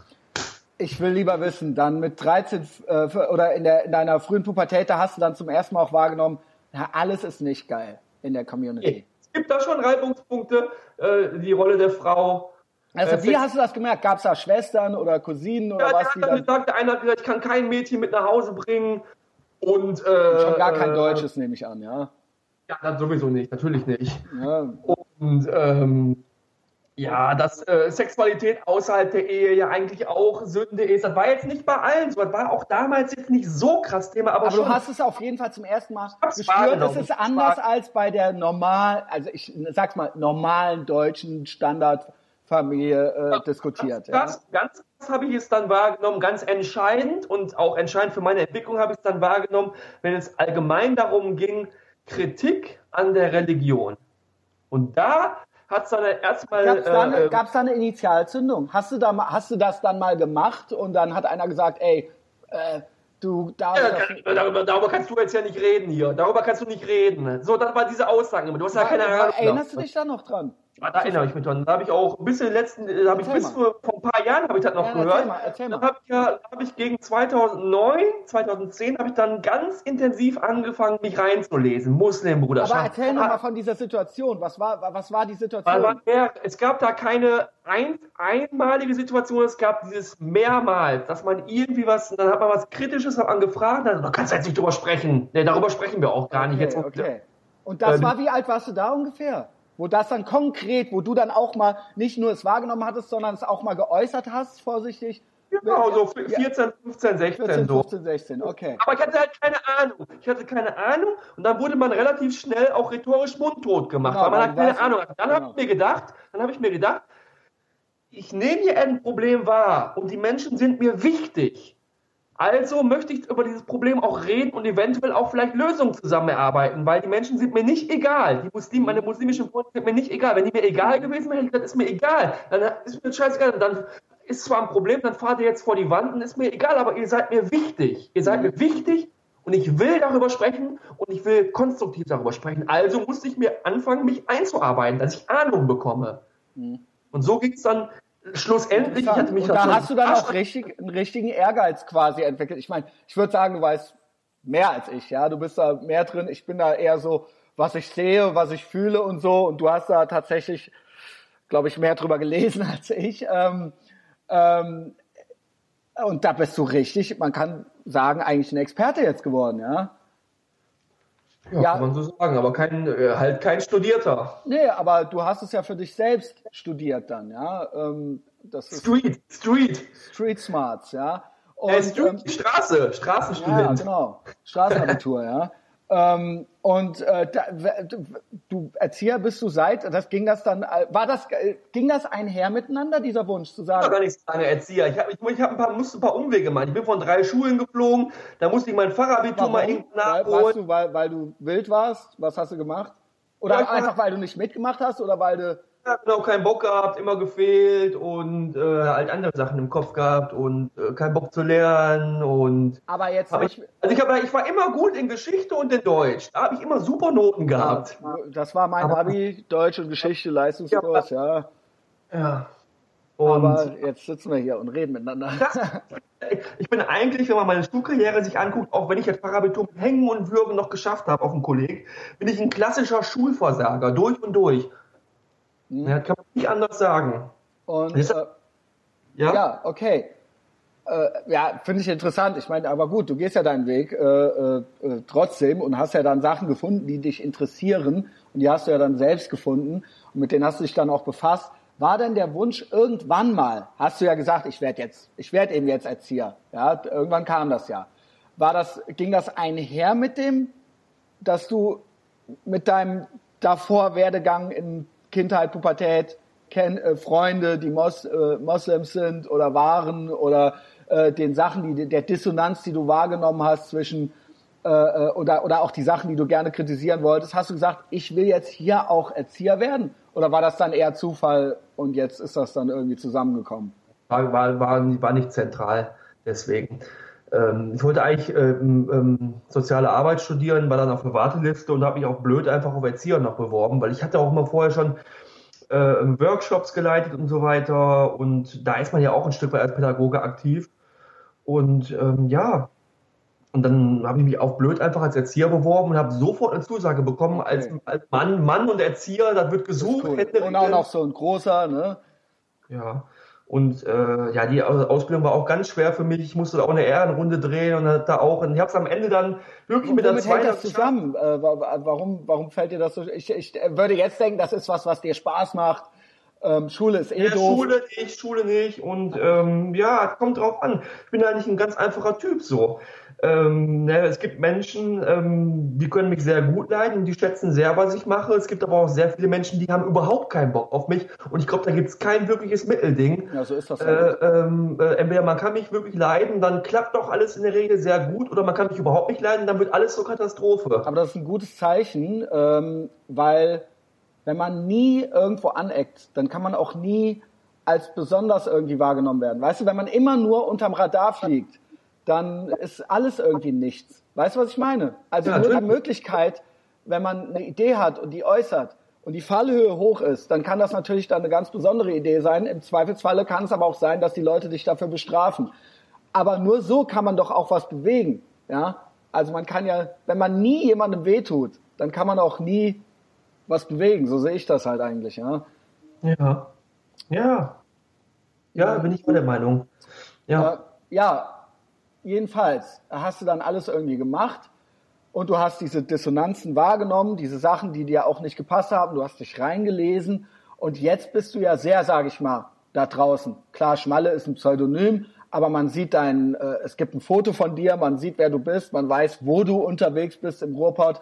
Du hast Tausende von Facebook-Followern und ähm, jetzt meine Frage: Wie wurde das dann wahrgenommen oder aufgenommen? Offensichtlich gibt es ja viele Leute, die dich gut finden, haben wir ja gerade schon gesagt, aber wurde das dann in deinem, in deinem Umfeld, wo eben Muslime unterwegs sind, wie, wie wird das da aufgenommen? Wirst du ja, manche, manche, haben, manche, haben die, manche haben die Freundschaft beendet, äh, manche fragen nach, sind irritiert und äh, die erzählen mir dann immer, Was aber die, die, aber die schätzen mich so als Menschen, weil ich, äh, ich glaube, man kann mit mir ganz gut feiern gehen.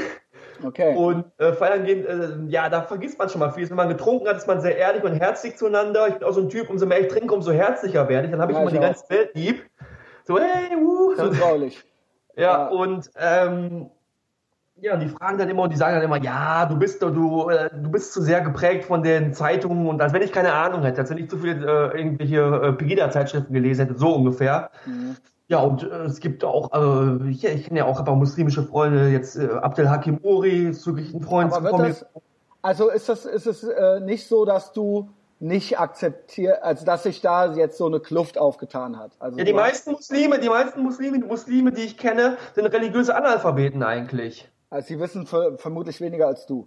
Ja, deutlich. Also überhaupt eigentlich fast überhaupt gar nichts. Ja. Ne, man, man denkt immer, wenn man an Muslime denkt, denkt man immer an Koran auf zwei Beinen. Das ist einfach eigentlich überhaupt nicht. Wir haben ja eher ähm, der, wie heißt der, Michael Blume, hat ja gesagt, es gibt da eher auch eine Säkularisierungstendenz in den Köpfen eigentlich.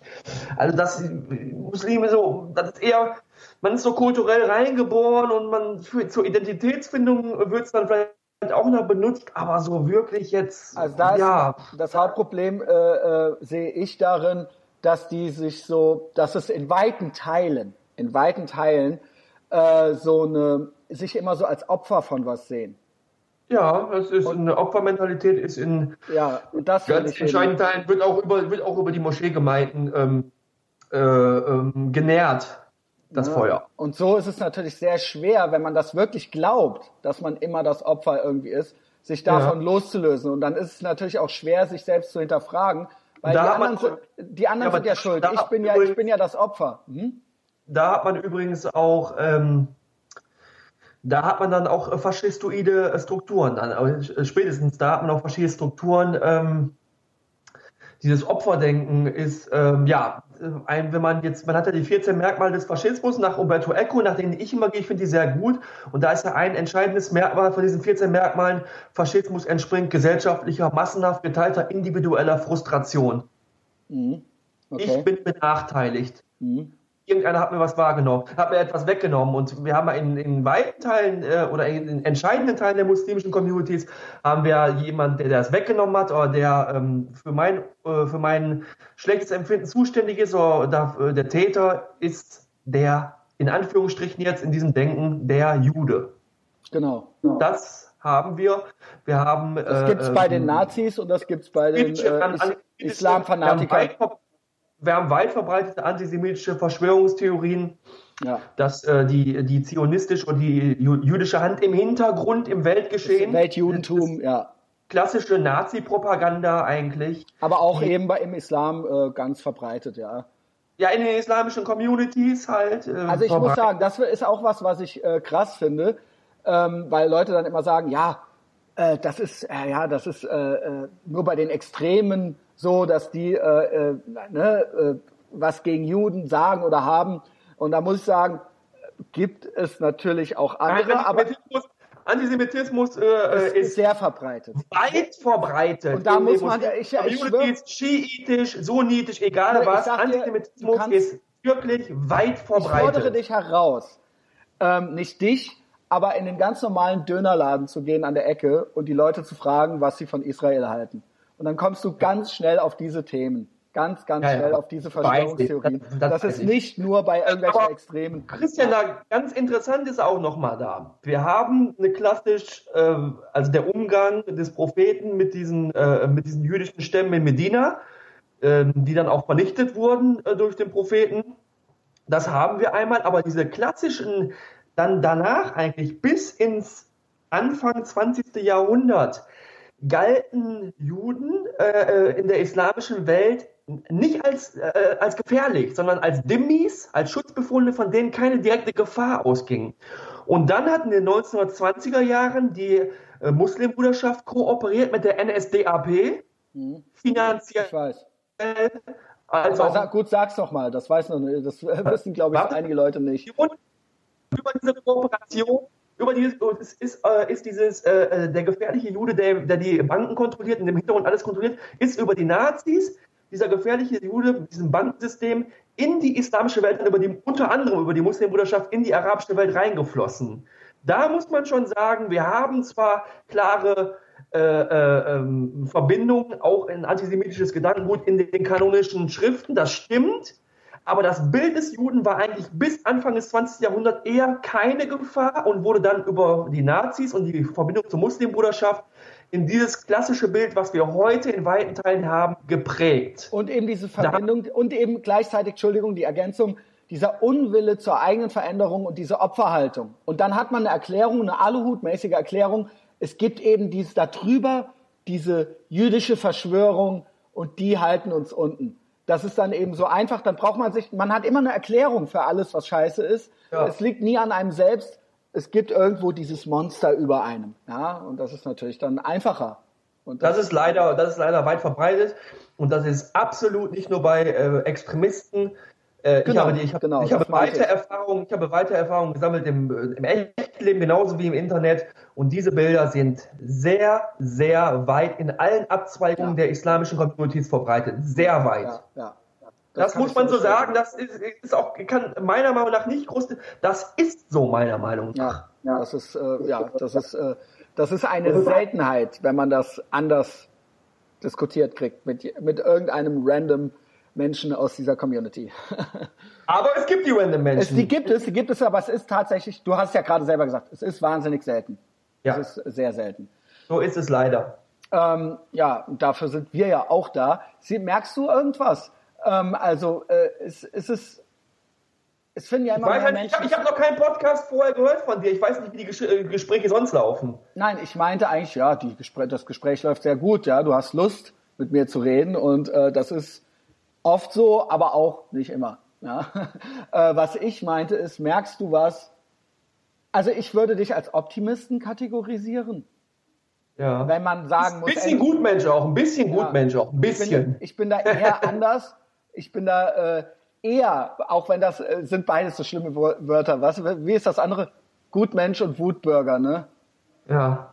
Ich bin leider eher eher ein Tick Pessimist. Äh, das heißt nicht, dass ich mich da mit irgendwelchen Gruppen gerne assoziiere, aber es ist in mir drin. Ich bin so, ich sehe es nicht. Ich sehe keinen Prozess irgendwie, ja. Ich, ich sehe einfach nicht, dass sich das nochmal ändert. Aber äh, ich finde es immer froh, wenn Menschen wie du mit mir reden weil dann geht's mir danach immer ein bisschen besser, so, ja, weil, weil die so einen Optimismus irgendwie ausstrahlen. Ähm, oh, danke. Das ist, ein, das, ist ein, das ist ein Kompliment übrigens, das finde ich, das, das ist ein Kompliment. Kompliment. Das ist ein Kompliment, weil ich immer, ich bin immer am, äh, ich, ich merke, dass ich viel mehr motze, ja, und viel mehr so, ach, das bringt doch eh alles nichts und so, aber offensichtlich, ich habe ja auch ein Bedürfnis zu reden und irgendwie einen Inhalt nach draußen zu geben und dass Menschen sich das hier irgendwie anhören können und dich und mich hören können, irgendwie so, ja. Aber merkst du da auch was? Was tippst du? Schreibst du eine E-Mail gerade oder was? Nee, ich habe kurz einen Satz aufgeschrieben, den ich am Ende nochmal kurz sagen wollte, den ich ähm, genau. ein, guter Abschluss wird. Aber merkst du, merkst du, also gibt es einen Prozess? Stößt du einen Prozess? islamischen Community ja, zur Veränderung? Oder auch durch dich und, und ja, gibt es, gibt es gibt es, ist halt sehr klein und der wird viele Jahre brauchen. Ich gehe davon aus, den gibt es. Wir haben die Goethe Moschee um Zeren Atesh, wir haben Abdel Hakim Uri, die die säkularen Muslime gegründet haben. Wir haben auch einen liberal-islamischen Mund mit Lamia Kador. Lamia Kador, seid jetzt mal dahingestellt, die müssen wir nicht gut finden, aber Lamia Kador könnte, glaube ich, schon ein Islamverständnis in Zukunft anbieten, das äh, mit der freiheitlich-demokratischen Gesellschaft in Einklang kommt in großen Teilen. Davon bin ich schon überzeugt. Da gibt es ja auch weibliche Imamen bei ihr. Ähm, wir haben das muslimische Forum, also Einzelgesellschaften, äh, ich würde sagen, die machen maximal organisiert zwei bis ein Prozent aus der, des organisierten Bereichs. Mhm. Ähm, und die gibt es und die werden mehr werden, auf jeden Fall. Nur, die, die brauchen für eine Liberalisierung, die wirklich erheblich, also eine 25 Prozent Liberalisierung zum Beispiel, das wird 30, äh, 20, 30 Jahre dauern. Und die Zeit haben wir leider nicht bei den jetzigen Zuständen leider. Mhm. Das ist das Problem. Die wird kommen. Auch die muslimischen Communities werden sich liberalisieren, säkularisieren. Ähm, da wird es nochmal, äh, da wird es natürlich nochmal, ähm, äh, ähm, ja, da wird es nochmal, äh, wo dann sich Extremisten wieder durchsetzen, wie beim IS. Das wird immer wieder kommen. Das hat dann auch wieder mit, äh, mit, der, mit, der, äh, mit der Kapitalismuskritik zu tun, dass sich dann solche Organisationen auch durchsetzen können, weil extremistische Gesellschaften können einfach Menschen besser fangen, die schlecht gebildet sind und die nichts zu fressen haben oder die, schlecht, die nichts zu verlieren haben sozusagen. Das ist einfach so meiner Meinung nach. Ne? Aber okay. Aber die, die Community wird sich liberalisieren, nur die wird zu viel Zeit dafür brauchen und die Zeit haben wir meiner Meinung nach. Das heißt, was, was, was, was machen wir? Was machen wir nächste Woche? Was machen wir nächsten Monat? Ja, wir ich, können die liberalen Muslime unterstützen. Ja, aber ähm, ist es nicht, äh, weil du hast mich mal, du hast mich das am Telefon gefragt, was machen wir? Weil ähm, genau dieses eben einer Kuscheltiere einer Seite, auf der einen Seite und absolute Feindbild auf der anderen Seite. Wir, ich gebe, ich äh, möchte dir eigentlich jetzt hier recht geben. Müssen wir nicht auch ähm, erwachsener mit denen umgehen und, und einfach auch so, so auch mal auf die Gefühle scheißen und so. Ja, ist das nicht was, was wir äh, mehr tun müssen? Einfach noch, einfach sagen, wenn wir was scheiße finden, das dann auch sagen so. Ja, man kann, man das kann. Klingt zu banal ja, fast, man, aber. Ja, man soll sagen, was man scheiße findet. Nur, man, bei dem Thema wäre halt äh, zielführender, wenn man das konstruktiv sagt. Also wenn man Ahnung hat. Und wir haben zu wenig A Menschen, die Ahnung von der Thematik haben. Nur, aber gut, jetzt, okay. Äh, äh, kann man, kann man jetzt von jedem äh, verlangen, Entschuldigung, äh, äh, dass er sich da nein, so reinarbeitet nein, wie du, nein, ja? Nein, natürlich nicht. Nein, natürlich nicht. Und deswegen sage ich ja, wir haben die Zeit nicht. Ja, und ja, deswegen denke ich aber auch, da äh, muss es nicht auch erlaubt sein. Deswegen ist die muslimische Community gefragt. Die muslimische genau. Community genau. ist gefragt, den, äh, sich da. Richtig. Das ist natürlich schwierig, weil äh, ne, weite Teile ans Ausland auch immer noch gebunden ist. Ne, DTIP wird durch die AKP finanziert als auch ideologisch kontrolliert. Und äh, ja, wie soll man da sich etwas zum Besseren, äh, also da, da müsste abgeschnitten werden, aber das ist natürlich schwierig. Österreich hat ja dieses Gesetz, aber da müssten natürlich auch alle anderen religiösen Gemeinschaften aus dem Ausland abgeschnitten werden. Wir haben ja auch äh, ähm, ähm, orthodoxe Gemeinden, die dann in Osteuropa dann äh, verbunden sind, finanziell auch, und die würden dann auch abgeschnitten werden. Und das ist schwierig. Aber ja, es wäre natürlich gut, wenn sich diese Organisationen vom Ausland äh, lösen würden. Und hier ähm, ja, eine Art deutschen Islam etablieren würden. Also ich würde mich freuen, wenn es gesellschaftlich einfach den möglichen kann. bei allen so bei all, sich es durchsetzen würde, dass die Leute weniger Angst haben, da auch was zu kritisieren, wie sie es auch bei der katholischen Kirche machen und wie sie es auch äh, äh bei anderen, ne? Also dieses dieses Ding, dass es die einzige Religion oder äh, Gemeinde ist, die es sich ähm, verbietet, im Prinzip angesprochen oder kritisiert zu werden und dass man dafür nicht so viel gelesen haben muss wie du. Bist du noch da? Hörst du mich? Ja, jetzt höre ich dich wieder. Okay. Ich wollte sagen, dass eine soziale Erwünschtheit irgendwo her muss und dass so ein bisschen der Druck auch von der anderen Seite ausgehen muss. Dass wir auch Sachen einfach beim Namen nennen können. Wir zwei machen das. Aber dass der normale Heini, der normale Student und der normale Proll, dass sie sich auch trauen, an der Debatte zu beteiligen, ohne dass sie direkt Angst haben müssen, für was gehalten zu werden. Da müssen wir hin. Da müssen wir hin. Und dann entsteht auch da irgendwie ein sozialer Druck und dass äh, sich auch ein, jemand, der äh, den Islam als seine Religion hat, nicht einfach nur damit rausreden kann mit äh, entweder, ey, du hast da keine Ahnung, du darfst dazu nichts sagen, oder aber, ey, du bist ein Nazi. Also da müssen wir irgendwie von weg und da arbeiten wir zwei ja dran mit. Kriegst du, hast du, kriegst du viel, äh, ich sage, ich nenne es mal Hate-Mails oder äh, viele, viele, äh, kriegst du sehr, krieg, wie, wie feindselig, was ist das feindseligste, was du so ähm, entgegengebracht kriegst? Ja, dass man den Kopf abgeschnitten bekommt oder so. Das schreiben dir Leute oder hat dir das ja, auch schon mal jemand dass gesagt? Die, dass sie wissen, dass wir wissen, wo man mich findet und so, sowas halt, ne? Hast, hast du Angst davor? Ja, jeder Mensch hat da Angst, oder? Ja. Hast du ähm, sowas schon mal weitergeleitet an die Polizei oder so? Nee, noch nicht. Ähm, ja, glaubst du, dass, ja, keine Ahnung, glaubst du, dass das noch extremer wird oder mit der zunehmenden Popularität? Das ist fast eine rhetorische Frage. Ja, denke ich mal auf jeden Fall. Mhm. Ja, äh, keine Ahnung, weil das ist eben, ich sehe viele Leute, die was Gutes machen und die ihr Gesicht nicht zeigen. Dementsprechend möchte ich dir sagen, dass ich da sehr viel Respekt vor habe, dass du dein Gesicht zeigst. Und äh, ich glaube, dass das äh, total ultra, ultra wichtig ist, das zu tun. Ja, es gibt, wie gesagt, auch guten Content ohne Gesicht, aber äh, ich, ich, für mich wäre das kein Weg und ich denke, man erreicht weniger dadurch. Denke ich auch, ja. Ähm, ja, keine Ahnung, dann können wir das. Hast du, hast du noch was, was dir wichtig ist? Ja, ich habe von ähm, von Pachel, der ist ein Rapper von RAG, RAG gibt es ja leider nicht mehr, habe ich ein Zitat, das ist, äh, ähm, der hat mal gerappt auf dem Song, ich bin äh, 99,9% echt zu dir, eine Dunkelziffer bleibt, was nicht heißt, du wirst hinters Licht geführt.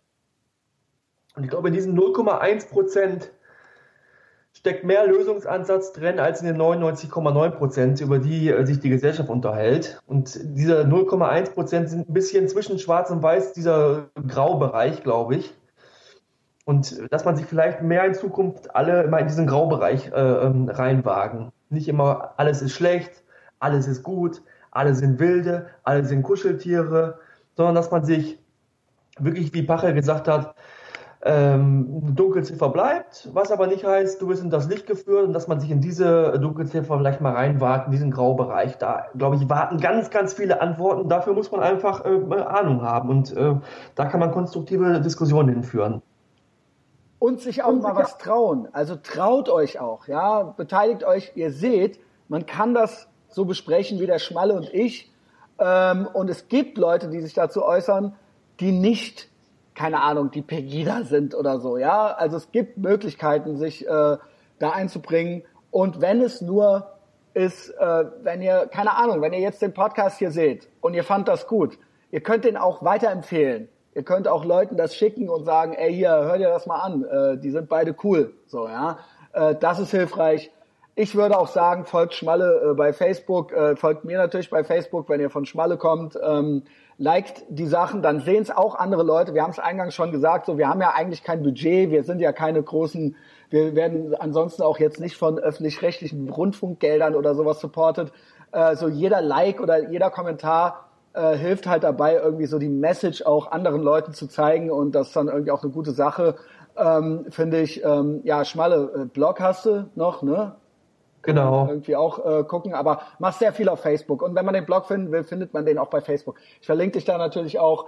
Ähm, genau. Ja, keine Ahnung, folgt Schmalle so. Und wenn ihr das hier liked, dann freut sich Schmalle auch. Das ist natürlich auch balsam für die geschundene Seele. Es geht hier nicht nur darum, äh, das Word zu spreaden, sondern äh, dann denkt er sich äh, nächste Woche nicht, warum habe ich mit dem Depp eigentlich geredet, sondern dann denkt er, ey, cool, dass ich mit dem geredet habe. So, ja. ja, war ein äh, schönes Gespräch. Ja, hat Spaß gemacht. Äh, du ja. bist sehr leidenschaftlich. Ey, mach weiter so ohne Scheiß. Äh, das, äh, ich freue mich, dass wir uns kennengelernt haben.